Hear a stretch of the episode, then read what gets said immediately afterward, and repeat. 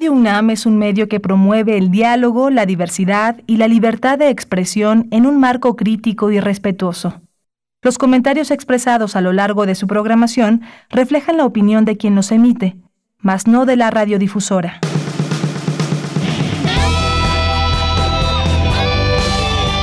Prisma RU. Relatamos al mundo.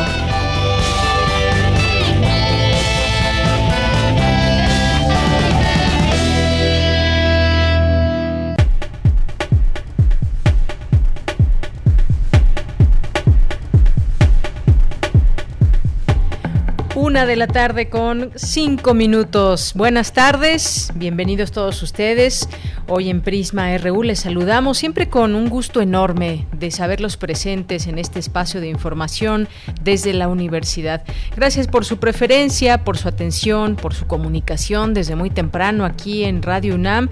Pues comenzamos este día aquí en Prisma RU este lunes 9 de noviembre del año 2020. Abrimos la semana con ustedes y hay mucha información. 9 de noviembre, pues ya prácticamente se nos fue el año, ya las festividades de diciembre están a la vuelta de la esquina. Para muchos, pues vacaciones, vacaciones lo decimos en un sentido de descanso. Sabemos que muchos han seguido y han tenido una continuidad laboral importante. Muchos eh, dejaron de de ir a trabajar en algún momento, pero ya están de regreso desde hace varios meses y pues el tiempo continúa, los días siguen, seguimos en medio de una pandemia y seguimos eh, siendo parte o quiero pensarlo así que, que lo entendamos como sociedad, ser parte de esta solución. Pues el planeta ya superó 50 eh, millones de contagiados en todo el mundo, 50 millones de personas contagiadas por COVID-19 y contando además porque los números los números van cambiando todos los días, cada minuto, cada hora. Estados Unidos sigue liderando el número de contagios y de muertos, más de 126 mil casos en un día y tiene ya, suma ya 237 mil 123 defunciones, que son los últimos números, y es el país más, más afectado. Veremos qué sucede eh, si tiene un nuevo rumbo Estados Unidos en torno al tema de la pandemia. El presidente electo Joe Biden pues declara que ya está armando, conformando un grupo importante para dar un viraje en la en la estrategia que en su momento sigue llevando todavía el presidente Donald Trump. Y bueno, otra otra nota también se anunció hoy hoy se vi en varios medios de comunicación, se anuncia el alza de un peso en el kilogramo de tortilla a partir de diciembre. Dicen los productores que se debe a los incrementos constantes en insumos. Y pues entre los temas que tocaremos hoy está este de eh, la aún no felicitación o reconocimiento al, a Joe Biden como presidente por parte del presidente Andrés Manuel López Obrador aquí en México. Responde eh, la Secretaría de Relaciones Exteriores a través del canciller Marcelo Ebrard y dice que se quedarán con las ganas de una ruptura con Estados Unidos y lo que ha acontecido aquí dice es que el presidente ha sido cuidadoso para que el buen trato perdure e incluso eh, existen, dice, condiciones para el intercambio, que el intercambio bilateral aumente. Vamos a platicar de este tema eh, en un momento más. En nuestra segunda hora platicaremos de este tema. Otro tema también importante, pues en Jalisco ya la tercera marcha para exigir la renuncia de su gobernador, Alfaro, Enrique Alfaro, lo, lo acusan de polarizar a Jalisco con la federación por el pacto fiscal, censuran su mal manejo de la pandemia y sus restricciones en esta marcha pues participan comerciantes irritados, enojados por los nuevos cierres. Hay también repudio a la prensa local por no dar seguimiento a la inconformidad. Están las inundaciones en Tabasco y Chiapas, desafortunadamente, algunos temas ligados a corrupción, algunos señalamientos a Rosario Robles, por el eh, tema de la estafa maestra, las empresas fantasma contratadas, por eh, asistente personal del de, eh, presidente López Obrador. Varios, varios temas el día de hoy que bien vale la pena ir tocando. Bueno, y además de, de, ello, vamos a conversar el día de hoy. Hay una noticia también muy relevante que tiene que ver con que pues Pfizer, este laboratorio, anuncia vacuna contra COVID-19 que es eficaz en un 90% según primeros resultados de fase 3. Una muy buena noticia, una gran noticia que estaremos conversando aquí con el doctor Mauricio Rodríguez Álvarez, que ustedes ya lo conocen, es vocero de la UNAM para la COVID-19 y conductor del programa Hipócrates 2.0 que se transmite aquí a través de las frecuencias de Radio UNAM.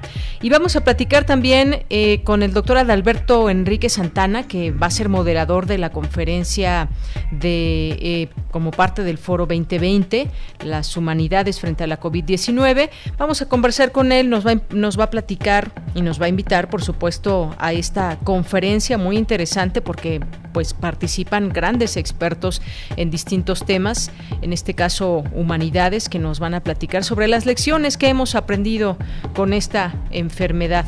Vamos a tener en nuestra segunda hora, les decía, una conversación, no les dije con quién, pero vamos a platicar sobre este tema de la respuesta tardía o no de López Obrador hacia Joe Biden. Vamos a platicar con Gabriel Guerra, que es analista de política nacional e internacional, fue diplomático y servidor público y pues ahí tiene algunas apreciaciones muy interesantes en torno a este tema. Y ustedes a todo esto, ¿qué piensan?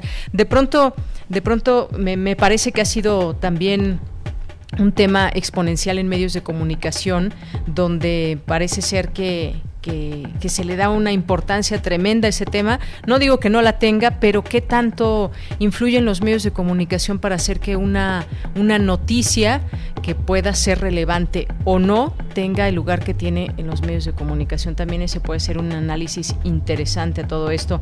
Hoy que es lunes tenemos las actividades en la sala Julián Carrillo, tenemos también la cartografía RU con Otto Cázares en nuestra segunda hora, tendremos la sección de cultura con Tamara Quirós, la sección internacional con Ruth Salazar y la información universitaria también con nuestros reporteros. Así que, pues quédese con nosotros. Saludos allá en cabina, a Socorro Montes en los controles técnicos, a Rodrigo Aguilar en la producción, a Denis Licea en la asistencia.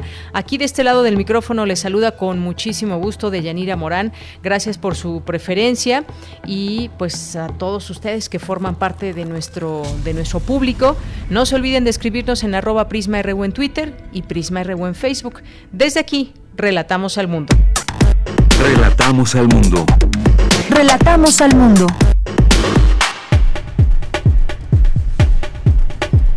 Y en este lunes 9 de noviembre del año 2020 en los temas universitarios es importante analizar cómo informar y combatir la desinformación y el fenómeno de la posverdad para evitar una polarización social, señaló el rector de la UNAM, Enrique Graue. En ciencias sociales y humanidades, la UNAM ha hecho aportes significativos para contrarrestar los efectos de la pandemia por COVID-19. Analizan en la Facultad de Derecho de la UNAM la relación bilateral México-Estados Unidos tras las elecciones. Durante la presentación del libro Estados Unidos inédito, especialistas coinciden en que el trompismo continuará en nuestro vecino del norte. En temas nacionales, Laura Velázquez Alzúa, coordinadora nacional de protección civil, informó que las inundaciones por las lluvias han dejado seis muertos en Tabasco y 22 en Chiapas y 184 mil damnificados en tres estados, incluyendo a Veracruz. El presidente Andrés Manuel López Obrador explicó que el motivo por el que hay inundaciones en estados del sureste del país es debido a que no hay un programa de desasolve de ríos para controlar la situación. Y sin duda será importante saber también cómo van a enfrentar esta situación, que tiene que ser con recursos y tiene que ser también con toda la autoridad coordinada en estos casos. Los recursos de dónde vendrán y cómo se entregan, pues esto también sería muy importante que se informe. El Instituto Nacional Electoral aprobó la convocatoria para aquellos interesados en postularse como candidatos independientes a diputados federales. El Fondo Nacional de Fomento al Turismo, Fonatur, lanzó cinco licitaciones para la construcción del tren Maya, una de ellas para la compra de convoyes y el desarrollo de sistemas ferroviarios. José Luis Vargas Valdés, recién electo como presidente del Tribunal Electoral del Poder Judicial de la Federación, anunció este lunes que dio positivo a COVID-19. En temas internacionales, la farmacéutica Pfizer informó que su vacuna experimental fue más de un 90% efectiva para prevenir la COVID-19, según los datos iniciales del primer análisis intermedio de su ensayo de fase 3, última etapa antes de pedir formalmente su homologación. En mensaje donde presentó a su fuerza de coronavirus, el virtual presidente electo de Estados Unidos, Joe Biden, urgió al uso generalizado de cubrebocas y pidió no, no considerarla un gesto político. Tu opinión es muy importante. Escríbenos al correo electrónico prisma.radiounam@gmail.com. Una con 14 minutos y pongámonos al día de los números de COVID-19 en México. La Secretaría de Salud reportó 95.027 muertes por coronavirus y 967.825 casos confirmados. José Luis Salomía, director de epidemiología, informó que siete estados presentan un efecto de rebrote de contagios por COVID-19. Se trata de Chihuahua, Aguascalientes, Durango, Coahuila, Querétaro, Zacatecas y la Ciudad de México. Además, la Secretaría de Salud informó que del 9 al 15 de noviembre solamente dos entidades federativas estarán en color rojo, que son Chihuahua y Durango. Campeche es el único estado que se mantiene en color verde, se ha mantenido, hay que, hay que señalarlo. Mientras tanto, la Ciudad de México se mantiene en color naranja con alerta. La jefa de gobierno, Claudia Sheinbaum, informó hoy de, que se implementaron nuevas restricciones para evitar los contagios.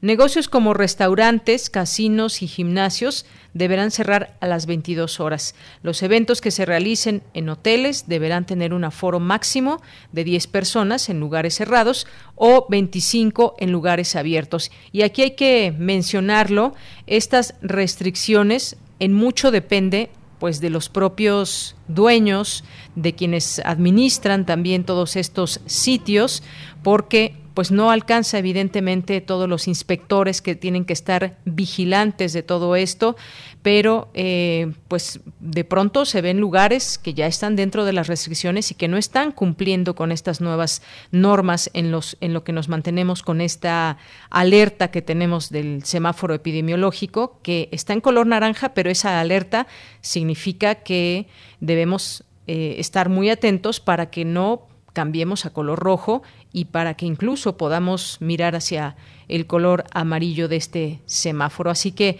pues un llamado siempre a la parte social y que todos nos unamos, incluso también como, como comensales, como clientes de estos sitios, pues no acudir, no acudir después de estas horas que se indican. Continuamos. Campus RU. Y ya nuestro campus universitario de este día, lunes 9 de noviembre del año 2020, pues buenas noticias para estudiantes de la UNAM. La Universidad Nacional Autónoma de México otorgará 12 mil becas de conectividad, preferentemente a alumnas y alumnos de escasos recursos económicos, para que continúen sus estudios y clases a distancia.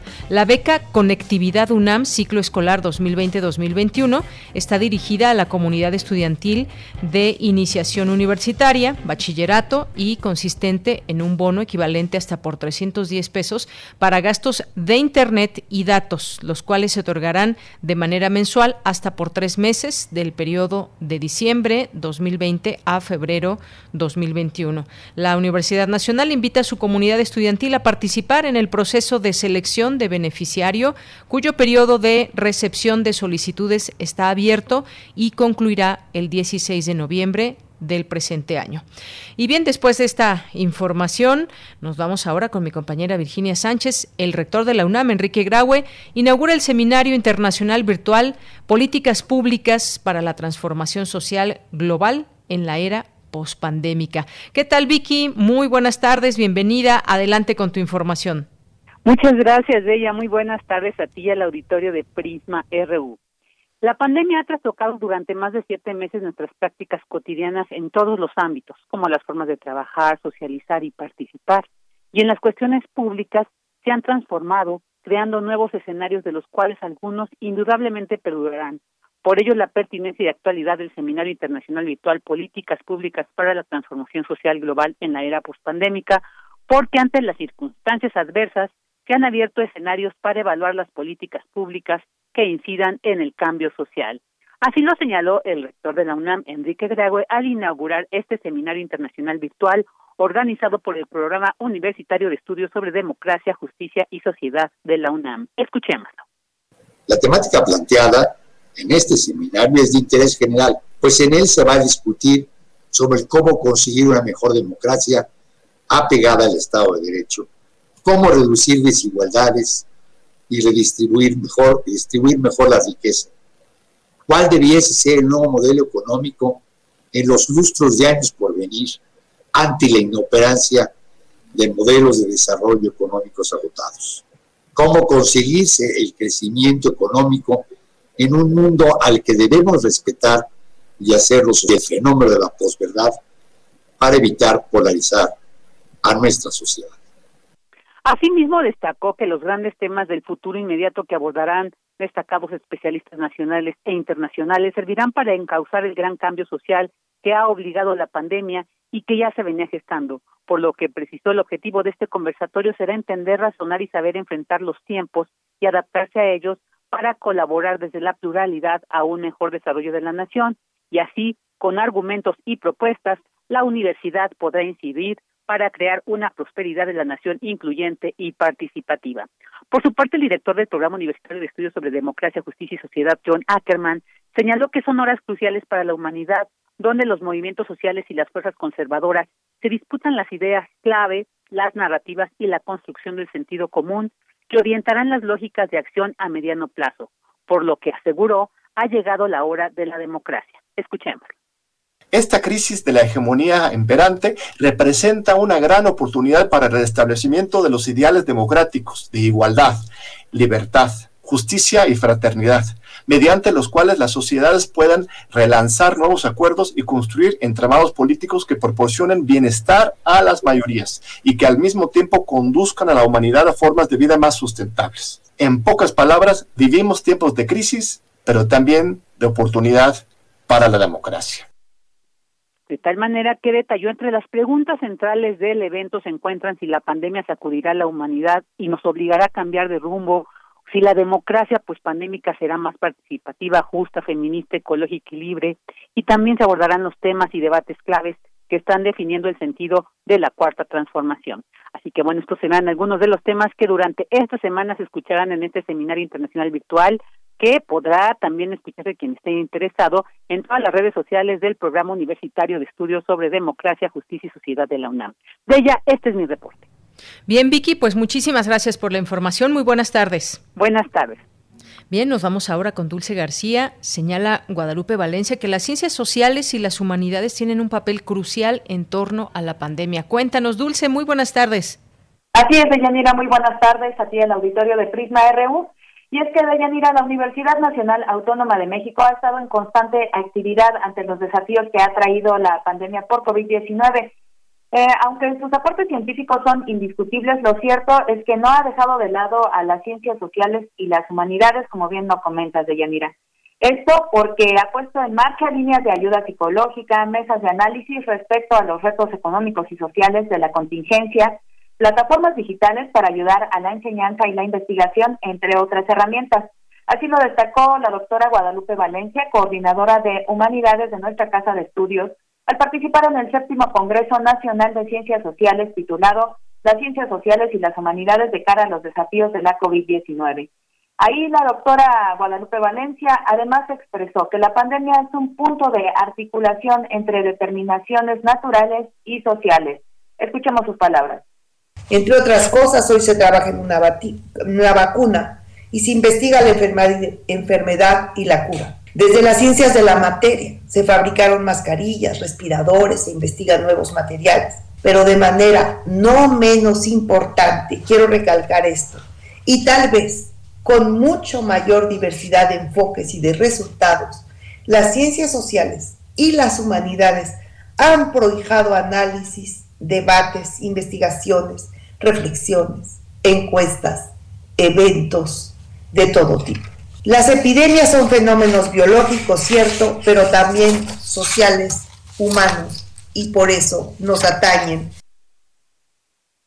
Deyanira Guadalupe Valencia dijo que es necesario notar que la pandemia es un acontecimiento que puede ser visto desde dos perspectivas. Una, como resultado de las actividades que veníamos haciendo antes de la llegada de esta pandemia, y otra como un comienzo. Esto a pesar de la incertidumbre que hasta ahora sigue transmitiendo esta situación. Escuchemos nuevamente a la doctora.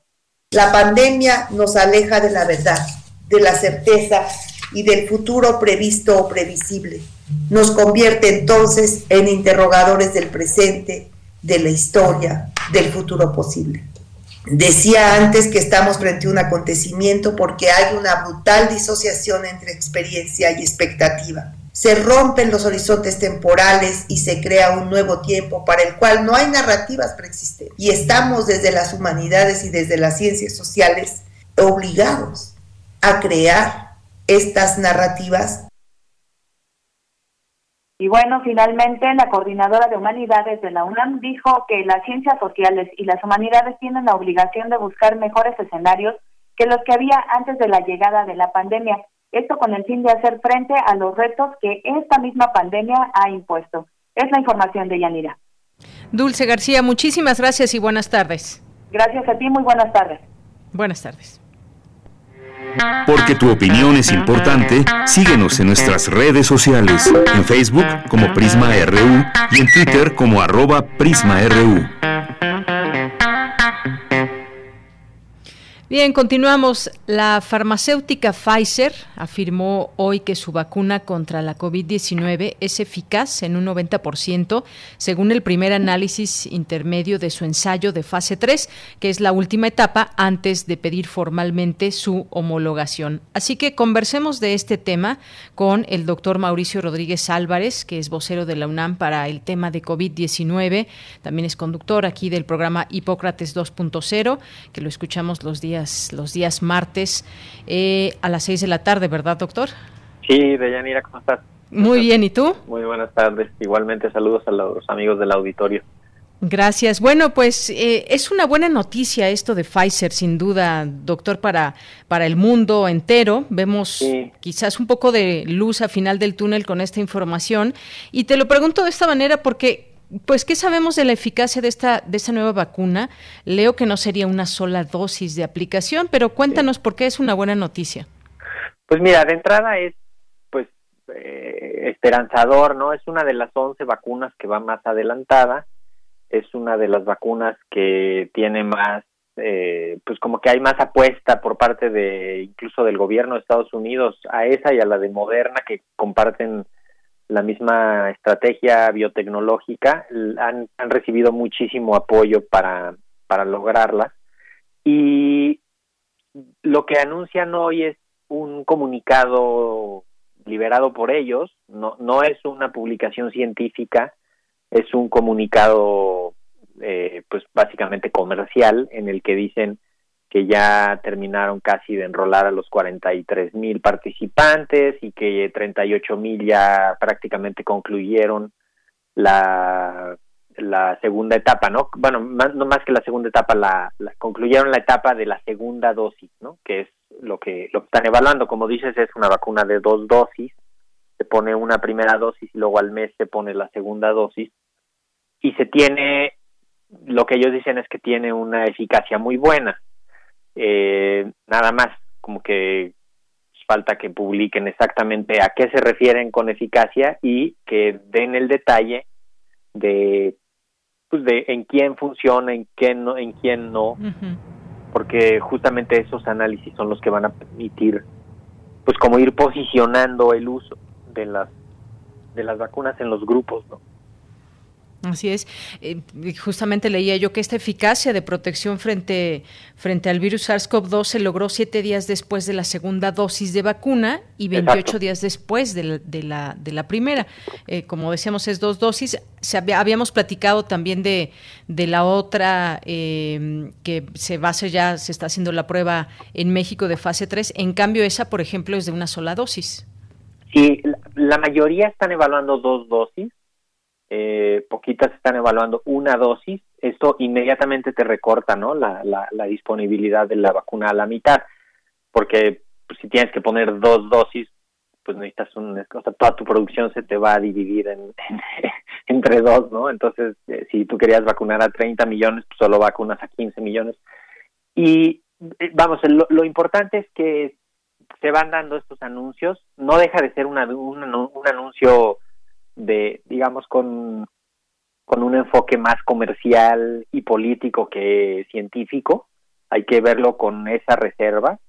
Eh, si ve uno hoy la plana del New York Times, sale el, el CEO de Pfizer con la como en posición del pensador, este, como con una cosa, un reportaje súper montado, ¿no? Muy bien armado y la comunicación de Pfizer que, que publicaron. O sea, como que vamos, están en esta guerra que cada empresa está posicionándose, ¿no? En particular esta vacuna tiene un pequeño detalle que es que debe de estar congelada eh, para su transporte y no nada más congelada, sino idealmente súper congelada, ¿no? Como a menos 70 grados en vez de menos 20 que son los congeladores convencionales. Entonces, desde el principio ese ha sido un reto logístico y pues tienen como que está muy bien que se posicionen y que digan aquí ya está y ya estaríamos listos para que a final de noviembre sometamos a la a la FDA y que la FDA pues digamos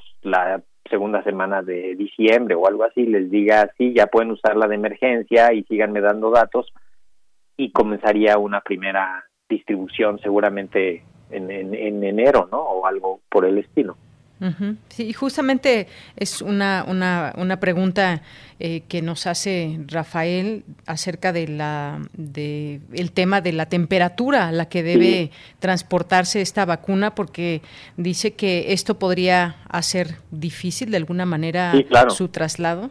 Sí, de hecho, ahorita, por ejemplo, actualmente no hay ninguna vacuna que sea así. Eh, hay una etapa de la vacuna de polio oral que se congela y que, pero que ya saliendo del almacén del, fabricante puede irse descongelando y llegar en refrigeración entre 2 y 8 grados, que es en donde andan todas las vacunas, ¿no? Entre 2 y 8 grados, que es la temperatura habitual de un refri doméstico sin mayor problema. Aquí no solo, el problema no solo es que debe de ir a, a menos 70 grados. Eh, imagínate, los de Pfizer montaron en Michigan y en Bélgica un centro específico de distribución que tiene 350 ultracongeladores y inventaron una caja para 5000 dosis que aguanta como 10 días a esa temperatura.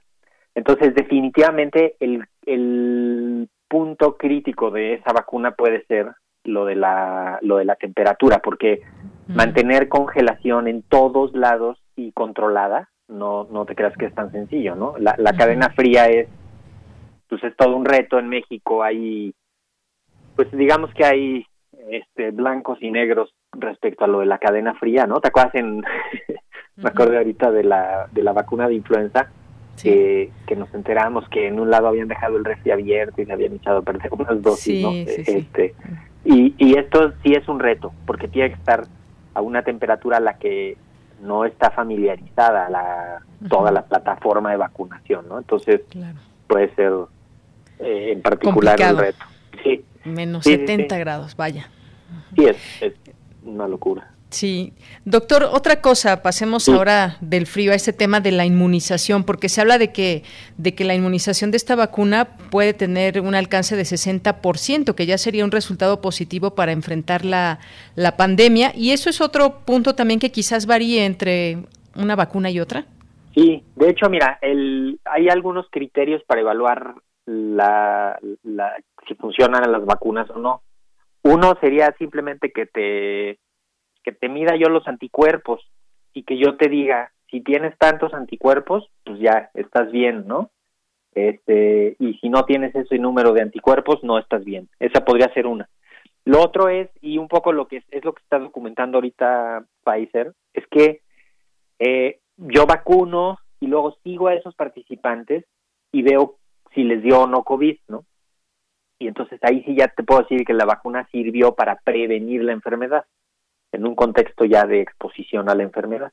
Entonces, el, hay, algunos parámetros que parece que la FDA está como poniendo, pues como diciéndoles, miren, ahora sí que con que proteja al 50 o al 60% ya es suficiente, ¿no? Para poder pensar en que la vacuna sea usada así de manera masiva. Entonces, eh, se está se está definiendo, por eso digo que hay que ver en términos de qué lo están planteando esta eficacia, ¿no? El seguramente que ya cuando lo desagreguen en los grupos tiene este protocolo en particular el de Pfizer tiene un par de cosas que están muy bien, que es que están incluyendo hasta infantes de 12 años. Eso está padre, ¿no? Porque la mayoría están incluyendo solo mayores de 18 años. Pero también están incluyendo gente mayor de 80 años, que no todos lo están haciendo.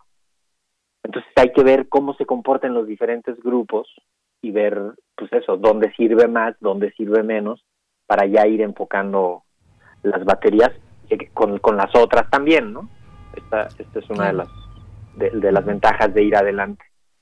Así es. Hay algunos datos que, que saco de la información que he leído el día de hoy. Uno de ellos dice que por el momento el estudio ha detectado 94 infecciones entre los pacientes, la gran mayoría de las cuales corresponde a la mitad de voluntarios que recibió un placebo y no de las dosis reales. Y otro tiene que ver con el informe, la primera revisión formal de los datos eh, provisorios, pero que no se ha publicado en, en revistas especializadas, añadió que no se ha detectado indicadores preocupantes sobre la seguridad de la fórmula, más allá de estos efectos secundarios como, eh, como son la fatiga y, fiebre, que digamos que son los, eh, los ¿cómo se dice? Los efectos secundarios. Dolor en el, o dolor en el sitio de la aplicación, ¿no? Como las cosas más o menos leves, esperables, que no ponen en riesgo eh, a nadie, ¿no? Así es. Sí, pues son datos interesantes, ¿no? Que también también vienen, digamos, a la par con esta información de conocer de esta eficacia, pero también lo que puede suceder o lo que han identificado. Sí, mira, este estudio lo están haciendo en 160 sitios, 164 sitios, en cuatro países.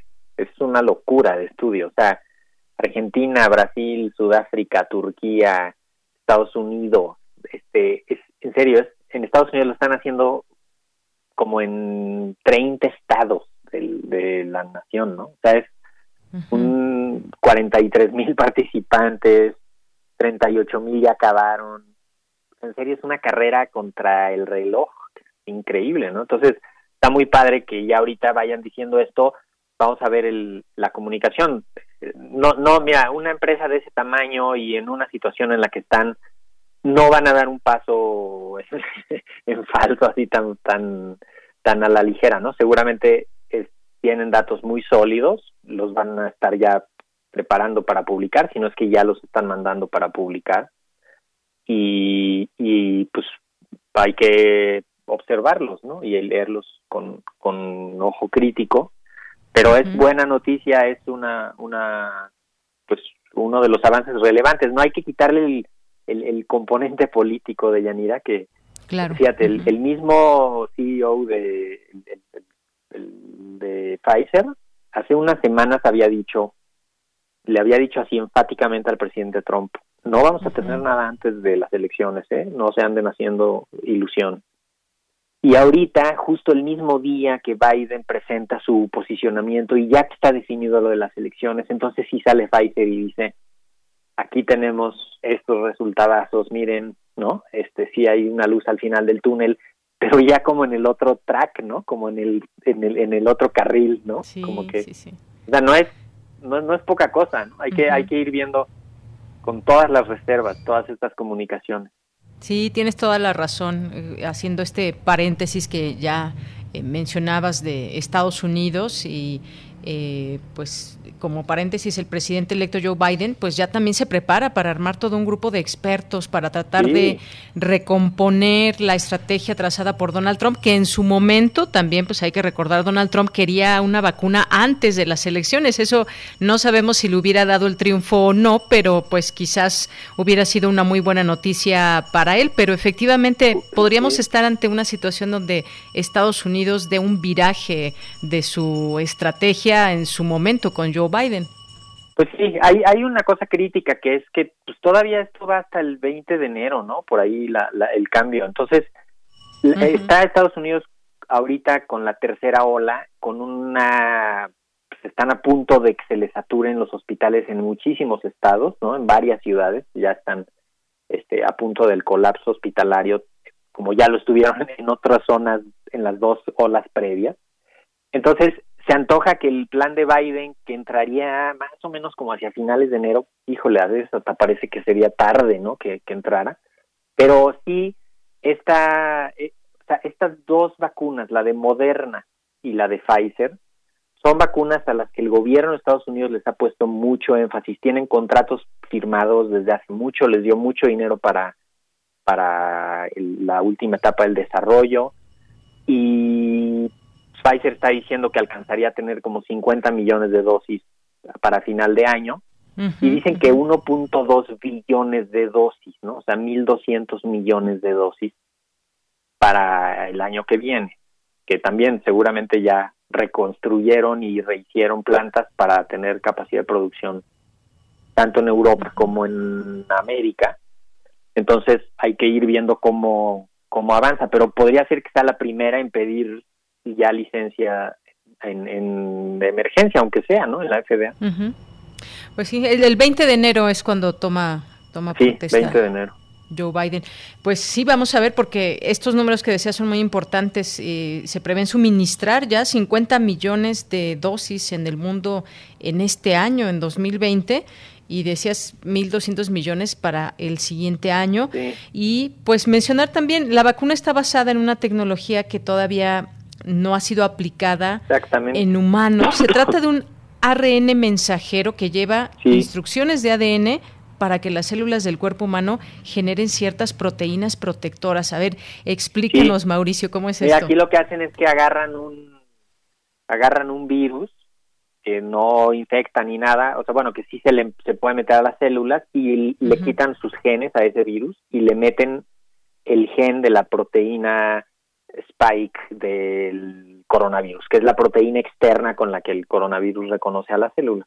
Entonces, la meten ahí solo ese gen y entonces se infecta con esa con esa virus, se produce ese pedacito de esa proteína, el sistema inmune ve ese pedacito de esa proteína, genera anticuerpos y genera respuesta inmune contra ese pedacito de la proteína, de tal manera que cuando lo vea en cualquier otro contexto, pues lo va a detener porque ya hay anticuerpos contra eso que es la proteína del virus. Entonces, son no, no hay ni una vacuna así todavía aprobada en el en el mercado. Son son vacunas que pues han estado en desarrollo y que han estado avanzando así, pero de uso masivo de las vacunas que se usan así al, a lo grande, ninguna ninguna ha estado en eso, ¿no? Es diferente de las de, de las otras estrategias que se están que se están evaluando. Entonces, por eso todo el mundo está pidiendo de la comunidad científica pues que cuando menos dos meses de seguridad, ¿no? Que vean estos participantes, estos 38 mil participantes, que, que completen esos dos meses después de la segunda dosis de la vacuna, que sería lo que están diciendo ellos mismos, ¿no? Que sería eso para la tercera semana de noviembre. Ahí ellos van a poder decir, ya analizamos y aquí están los resultados de seguridad y aquí están los resultados de eficacia, y entonces, y seguir corriendo. ¿va? Otro corte a los cuatro meses, otro corte a los seis meses de anticuerpos y de seguridad, porque qué tal que a los seis meses se acaba la seguridad, la, perdón, la eficacia y ya no hay anticuerpos y ya... La inmunidad. Ajá, se les apaga la inmunidad y la gente vuelve a estar en riesgo. Lo único que te serviría sería como para sacar de riesgo temporal a alguien, ¿no? Que es algo como lo que pasa con otras vacunas, como la de cólera, que te la dan, te sirve unas seis semanitas, pero luego ya se te olvida la, la inmunidad. Pero eso pues, requiere tiempo y es frustración, ¿no? O sea, eso es, es frustrante, y perdón, para, porque pues lo que menos hay es tiempo. claro, estaba viendo 100 mil contagios al día en Estados Unidos, por ejemplo. Sí, no, no, no. Una cantidad tremenda. Tremendos. Europa están también lo más probable es que la mayoría son leves, pero esos producen otros contagios que sí. O sea, imagínate que de, de 100 mil que te tengan que hospitalizar, pues ¿qué te gusta? El 10% de 100 mil, ¿no? Pues ya están 10 mil diario hospitalizándose, pues se acaban las camas. Pues sí. Que eso es, eso es a lo que más miedo se le tiene, ¿no? Que el virus contagie rápido a muchos y entonces rápido encuentra a todos los que van a necesitar hospitalización y entonces se saturan los hospitales y entonces pues, se hace un, un problema gravísimo. Pues sí. Pero hay que estar pendientes de esto de las vacunas y creo que es una buena, va a ser una buena semana. Cada, cada semana va a ir teniendo un actor, vas a ver. Ahora, pues ahora Pfizer, luego ya los de los de Astra van a decir otra cosa y los de van muy calladitos los de Sanofi y Glaxo, ¿no? Que van en una alianza ahí muy interesante, pero ellos no de ellos somos amigos, pero ni ni, ni nada. ¿no? Pues sí, ya iremos viendo y comentando aquí en este espacio con el público de, de, Radio UNAM, doctor Mauricio. Así que, pues muchas gracias por esta conversación, iniciando la semana con esta noticia de esta vacuna. Muchas gracias. Igualmente, Deyanira, muchas gracias por invitarme y saludos a todo el público. Saludos, un abrazo, un abrazo, Mauricio. Hasta luego. Pues fue el doctor Mauricio Rodríguez Álvarez, vocero de la UNAM para la COVID-19. Mañana préndanle su programa eh, aquí en Radio UNAM a las 6 de la tarde, martes, Hipócrates 2.0. Continuamos. Relatamos al mundo. Relatamos al mundo.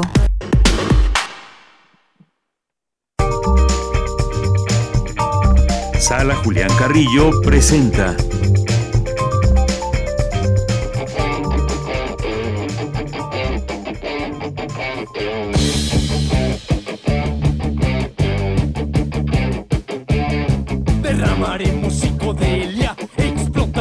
energía, rockearemos adrenalina, brincaremos alegría, bailaremos punk. Pues ya llegó la psicodelia con Montserrat Muñoz. ¿Cómo estás, Monse? Buenas tardes. Me encanta esa palabra, psicodelia. Saludos de Yanira, equipo de Saludos. RU, por supuesto, todos quienes escuchan Radio Universidad, quienes sintonizan nuestras frecuencias, quienes están al pendiente también de nuestra página en internet, de nuestras redes sociales. Es un gusto siempre tener lunes enlace telefónico con ustedes. Ya extrañamos la cabina, muchos meses han pasado. Sin embargo, eso nos da posibilidades también de emigrar contenidos digitales les recordamos que toda la información que tenemos para ustedes en Extensión Cultural y también, pues gracias al favor de Radio Universidad, está en el Facebook oficial. Sala Julián Carrillo, pueden darle like, pueden también tuitearnos sus dudas, preguntas. Les comentaba hace una semana que también recibíamos sugerencias de programación, si es que sabían de algo de teatro digital, de danza, y esta semana tendremos también una programación, ya saben, miércoles de cine debate. Los títulos están pendientes, los vamos a anunciar también en nuestras redes. Ya saben que conduce Carlos Narro y las películas están abiertas para que ustedes puedan consultarlas en YouTube o en algunas plataformas de carácter libre y le entren ahí al cine debate. Y por supuesto también Ventana Poética los días jueves con una sorpresa. No sabemos si quizás esta semana lo podamos lograr, pero va a ser ya casi un hecho apalabrado que tendremos a Margarita Castillo, una de las voces emblemáticas de Radio Universidad, compañera de todos nosotros. Obviamente ella también es poeta, versa sobre la inteligencia, sobre la amargura, sobre la acidez de la vida y pues estaremos también en una edición próxima de Ventana Poética con ella. Por supuesto lo que suena de fondo es Viernes de Intersecciones con la música de raza mixta es un concierto que se llevó a cabo el primero de febrero del año pasado, pero bueno, lo retransmitimos a las nueve este viernes. Es un poco de un género inventado que podríamos decir, como ellos lo han eh, nombrado así, que es Stoner Rock Hippie Metal What? No sabemos qué significa, pero sí sabemos ¿Cómo, qué cómo otra vez, Monse? ¿Cómo dijiste? Va, anoten todos. A ver. Stoner Rock Hippie Metal What? Tiki. Muy bien. Ahí está.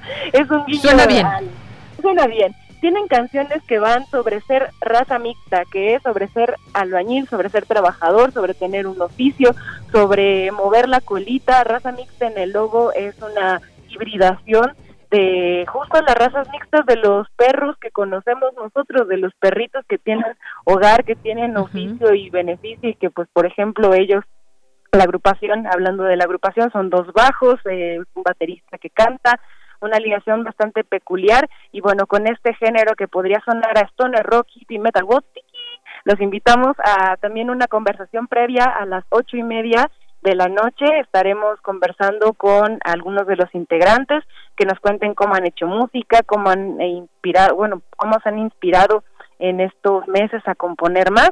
Y bueno, pues retransmisiones de intersecciones a las nueve con conversaciones vía Facebook a las ocho y media en nuestra red oficial y el sábado también tenemos lo mejor de las editoriales nuevas, diferentes, independientes. Conversamos todos los sábados a las 7 sobre temas que tienen que ver sobre hacer libros. Hacer libros, resistir, también hacer poesía, sobre ser editores, productores y llevar a cabo la idea material que es hacer un libro.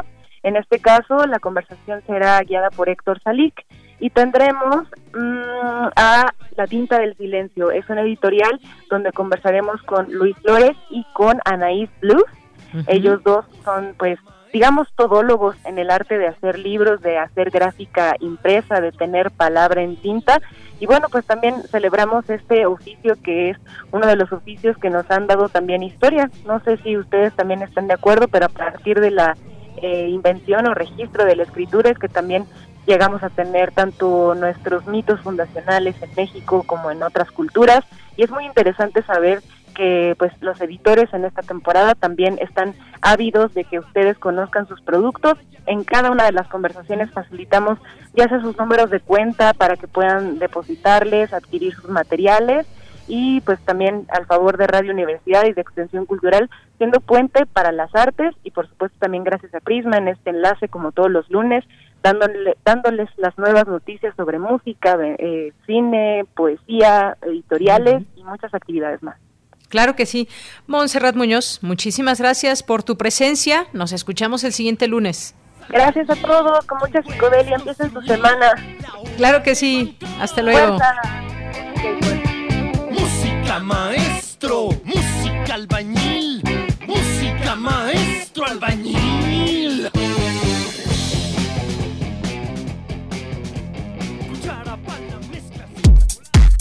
Prisma RU. Relatamos al mundo.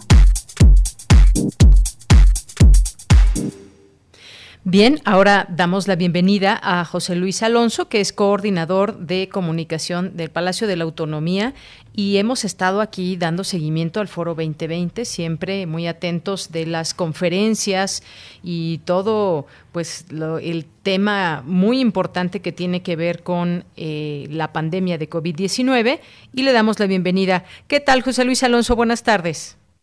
Hola, muy buenas tardes, Deyanira. Un saludo para ti, para todo tu amable auditorio. Pues muy contentos eh, en el sentido que, bueno, pues es el último, la última mesa de discusión, eh, la última mesa de debate, de análisis que vamos a tener. En, de verdad que, bueno, pues muchas gracias. Nos han dado una gran cobertura al Foro 2020 y como ustedes ya sabrán, ha sido muy exitoso y y bueno, y en este año tan complicado, en este año lleno de retos, en este año eh, también donde tenemos que, buscar soluciones a los grandes problemas que tenemos, pues el Foro 2020 ha sido un faro de luz, ¿no? Un faro de luz que, que nos debe de iluminar con los mayores eh, y mejores científicos, los mejores investigadores de nuestra máxima casa de estudios. Entonces, bueno, pues estamos cerrando este foro 2020. Es nuestra última mesa de análisis, mesa de discusión, mesa en donde se van a se van a tratar los temas de la máxima importancia, yo creo que nacional y si me lo permites decirlo, internacional.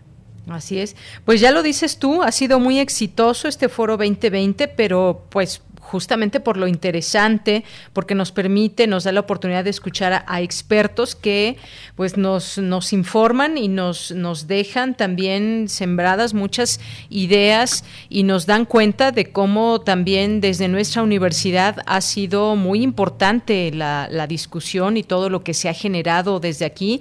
Así que las humanidades frente a la COVID-19 pues será parte también de este foro que ya termina y esa transmisión cuándo es, cómo nos conectamos? ¿A qué hora? Cuéntanos. Por supuesto, mira, primero eh, te comento que este esta mesa que viene es importantísima, las humanidades, humanidades frente a la COVID-19, ética, noticias falsas y educación. O sea, en este momento tan importante, la universidad nos va a, nos va a guiar, nos que va a ser un gran debate sobre todos estos temas fundamentales que son, por ejemplo, ya las famosas noticias falsas o fake news, cómo afectan socialmente, cómo pueden cambiar la las dinámicas sociales, cómo pueden afectar a la sociedad, ¿no? El, eh, la, la plática, la charla se va a eh, llevar a cabo el día 12 de noviembre a las 17 horas. Eh, pueden meterse a nuestra página de Fundación UNAM de Facebook, es Fundación y este, en Fundación UNAM, tal cual aparece así en Facebook, o en nuestra en nuestro canal de YouTube, que es Fundación UNAM. Entonces está muy interesante esto vamos a tener eh, investigadores del primer nivel. Vamos a tener al, va a participar el doctor Manuel Hugo Ruiz de Chávez, guerrero, que por cierto es médico cirujano por la UNAM, tiene un máster en ciencias en Londres, ha sido catedrático más de 30 años en la UNAM. Tenemos a la doctora Estela Morales, quien es miembro regular de la Academia Mexicana de Ciencias, tiene 15 libros y bueno, y tenemos también al muy prestigioso doctor Hugo Casanova Cardiel, quien es uno de los mejores investigadores que tiene este país, y lo modera el coordinador de, de las humanidades, el doctor Adalberto Enrique Santana Hernández, un miembro distinguido de un universitario distinguido por su trayectoria. Entonces, pues pinta estar muy interesante, a estar muy, eh, darnos mucha información, mucha luz porque a veces nos sentimos perdidos ante tanta información que no sabemos qué es real, qué no es real. Entonces, siempre, siempre hay que guiarnos, creo que con las voces autorizadas. ¿Y qué mejores voces autorizadas que, la, que los miembros de, de la UNAM, los investigadores de la UNAM, los científicos de la UNAM? Creo que son las voces más autorizadas para para creerles, para con más credibilidad, para con más conocimientos para poderles hacer caso de lo que nos comentan, lo que nos digan y bueno, pues pinta estar buenísimo. Coincido plenamente contigo sobre pues el perfil de los invitados que han tenido en el, en el foro. Es el próximo jueves esta invitación, 12 de noviembre, en la transmisión, como bien nos dicen, nos podemos conectar a, las redes sociales de Fundación UNAM y además a lo que ha habido también que me parece una retroalimentación muy importante es esta posibilidad también de intercambiar puntos de vista y preguntas con el con el público que se conecta. Es correcto. Y, por ejemplo, mientras están participando, hay al final una, una, una sección de preguntas y respuestas y el público a través de, ya sea de, de YouTube o a través de Facebook, puede hacer sus preguntas y los doctores contestan estas preguntas y qué mejor forma de uno estar informado si tiene alguna duda, algún algún algún tema a reflexionar, ellos con mucho gusto con mucho gusto lo, lo darán. Y te quiero comentar que afortunadamente en todos los foros hemos tenido una gran participación del público y bueno, los doctores están más que dispuestos a contestar todas las preguntas, todos los comentarios, entonces se vuelve muy muy enriquecedor para todos. Muy bien. Bueno, pues ahí estaremos presentes en la cobertura también para pues conocer todas estas eh, estos conocimientos de los invitados para esta ocasión que ya nos comentabas el perfil de cada uno de ellos y que los conocemos, por supuesto, importantes figuras dentro de nuestra universidad. Bien, pues no me resta más que agradecerte esta esta invitación que nos haces, eh, José Luis, en torno a este eh, a este foro 2020 y cualquier cosa, pues aquí estamos atentos, pendientes y este espacio está abierto para todos ustedes. Muchísimas gracias, eh, Deyanira, y muchísimas gracias a tu amable auditorio. Bueno, pues hasta, hasta luego, hasta pronto y que siga con mucho éxito el foro. Nos conectamos el jueves. Hasta luego. Hasta luego, muchas gracias. Muy buenas tardes, José Luis Alonso, coordinador de comunicación del Palacio de la Autonomía. Y aquí con este, con este tema, no se pierdan esta última sesión del Foro 2020, Las Humanidades frente a la COVID-19, el próximo 12 de noviembre. Y ya casi nos vamos al corte, ya se empieza ahí a escuchar la música eh, que pues estamos escuchando a Credence, ya se escucha ahí la música y con esto nos vamos al corte para regresar a la segunda hora de Prisma RU.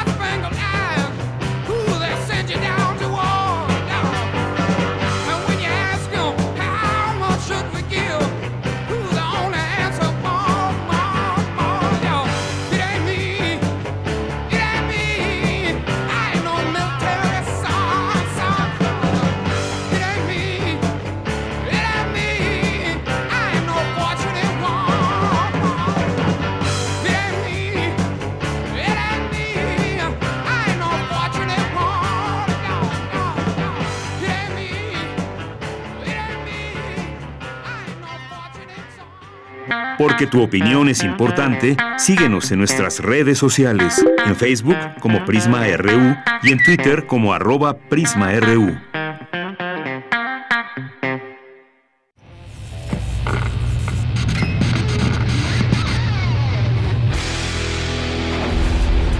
¿Recuerdas esta música?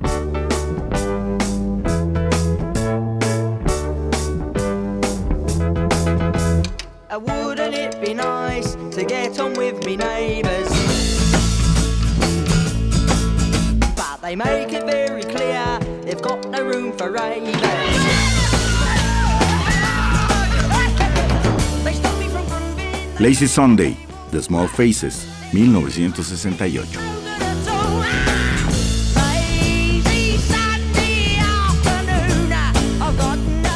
La imaginación al poder cuando el rock dominaba el mundo. Todos los viernes a las 18.45 horas por esta estación. 96.1 de FM. Radio UNAM, Experiencia Sonora. 17 años, mi mamá falleció de cáncer. Ese vacío que dejó ella al irse me hundió. Es lo que me tiene aquí. Me fui empezando a juntar con malas amistades y me dejé que, que me envolvieran y dije, pues va. La probé y me gustó y de ahí me agarré. Marihuana y tabaco son lo que... mi consumo crónico. Se fueron mis ganas de vivir. Me causó mucho sentimiento que me dijo mi abuela, yo no quería esto para ti. El mundo de las drogas no es un lugar feliz. Busca la línea de la vida. 800-911-2000.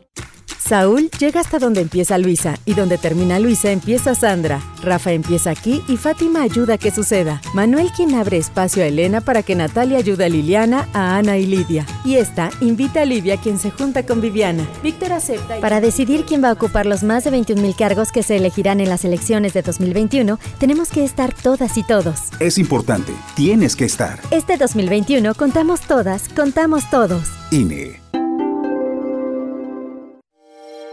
Hola, soy Ángeles Mastreta y estoy en descargacultura.unam. En voz de Rogelio Guedea, disfruta una selección de sus microrelatos del libro Vida Breve. Yo me quedo mirándolo desde el coche, como siempre, y mirando también su mochila sobre su espalda, tan pesada ya, que no puedo evitar pensar todo lo que la vida habrá de meter en ella todavía. Toma un respiro y escucha. www.descargacultura.unam.mx Prisma RU. Relatamos al mundo. Bien, pues ya estamos de regreso aquí en Prisma RU. Muchas gracias por su atención, por su compañía. Estamos aquí transmitiendo nuestras frecuencias 860 de AM, 96.1 de FM. Mandamos muchos saludos muy especiales siempre también a quienes se conectan a través de streaming en www.radio.unam.mx. Siempre un gusto saberlos presentes también a través de nuestras redes sociales en arroba Prisma RU en Twitter, Prisma RU en Facebook y pues por aquí ya nos han escrito algunas personas en nuestro en nuestro Facebook, como Liliana Rodríguez, que nos dice excelente semana para todo el equipo, atenta a los contenidos que nos proponen desde la mirada universitaria, desde nuestra universidad. Muchísimas gracias, eh, Liliana. También nos escribe por aquí Víctor y dice, muy buenas tardes, estimada Deyanira, en la década de los 40 y 50, cuando era gobernador del Estado Libre y Soberano de Tabasco, licenciado Francisco Santamaría, el transporte en todo el estado de Tabasco era principalmente fluvial y eh, los ríos se dragaban. Soy testigo, el asolve se depositaba en, los, en las márgenes y se llamaban bordes. Desde que entró como gobernador Manuel Bartlett Bautista se empezó a robar y desquiciar todo y se repartieron en el estado entre amigos y compadres que eran verdaderos caciques porque no se libera el agua de las presas en tiempos de sequía y no en época de lluvias. Bueno, Víctor, muchísimas gracias por tu, por tu comentario. Eh, desde que entró como gobernador Manuel Bartlett, ¿a cuál estado estamos hablando? Bueno, muchas gracias, Víctor. Gracias por tu, por tu comentario que nos haces aquí a través de el Facebook y gracias también a quienes se conectan a través de Twitter nos eh, escribe Omar Arellano Aguilar, le mandamos muchos saludos. A Jorge Fra también, que manda todo, muchos saludos a todo el equipo de Prisma RU. Gracias también por el comentario que a mí toca, Jorge Fra.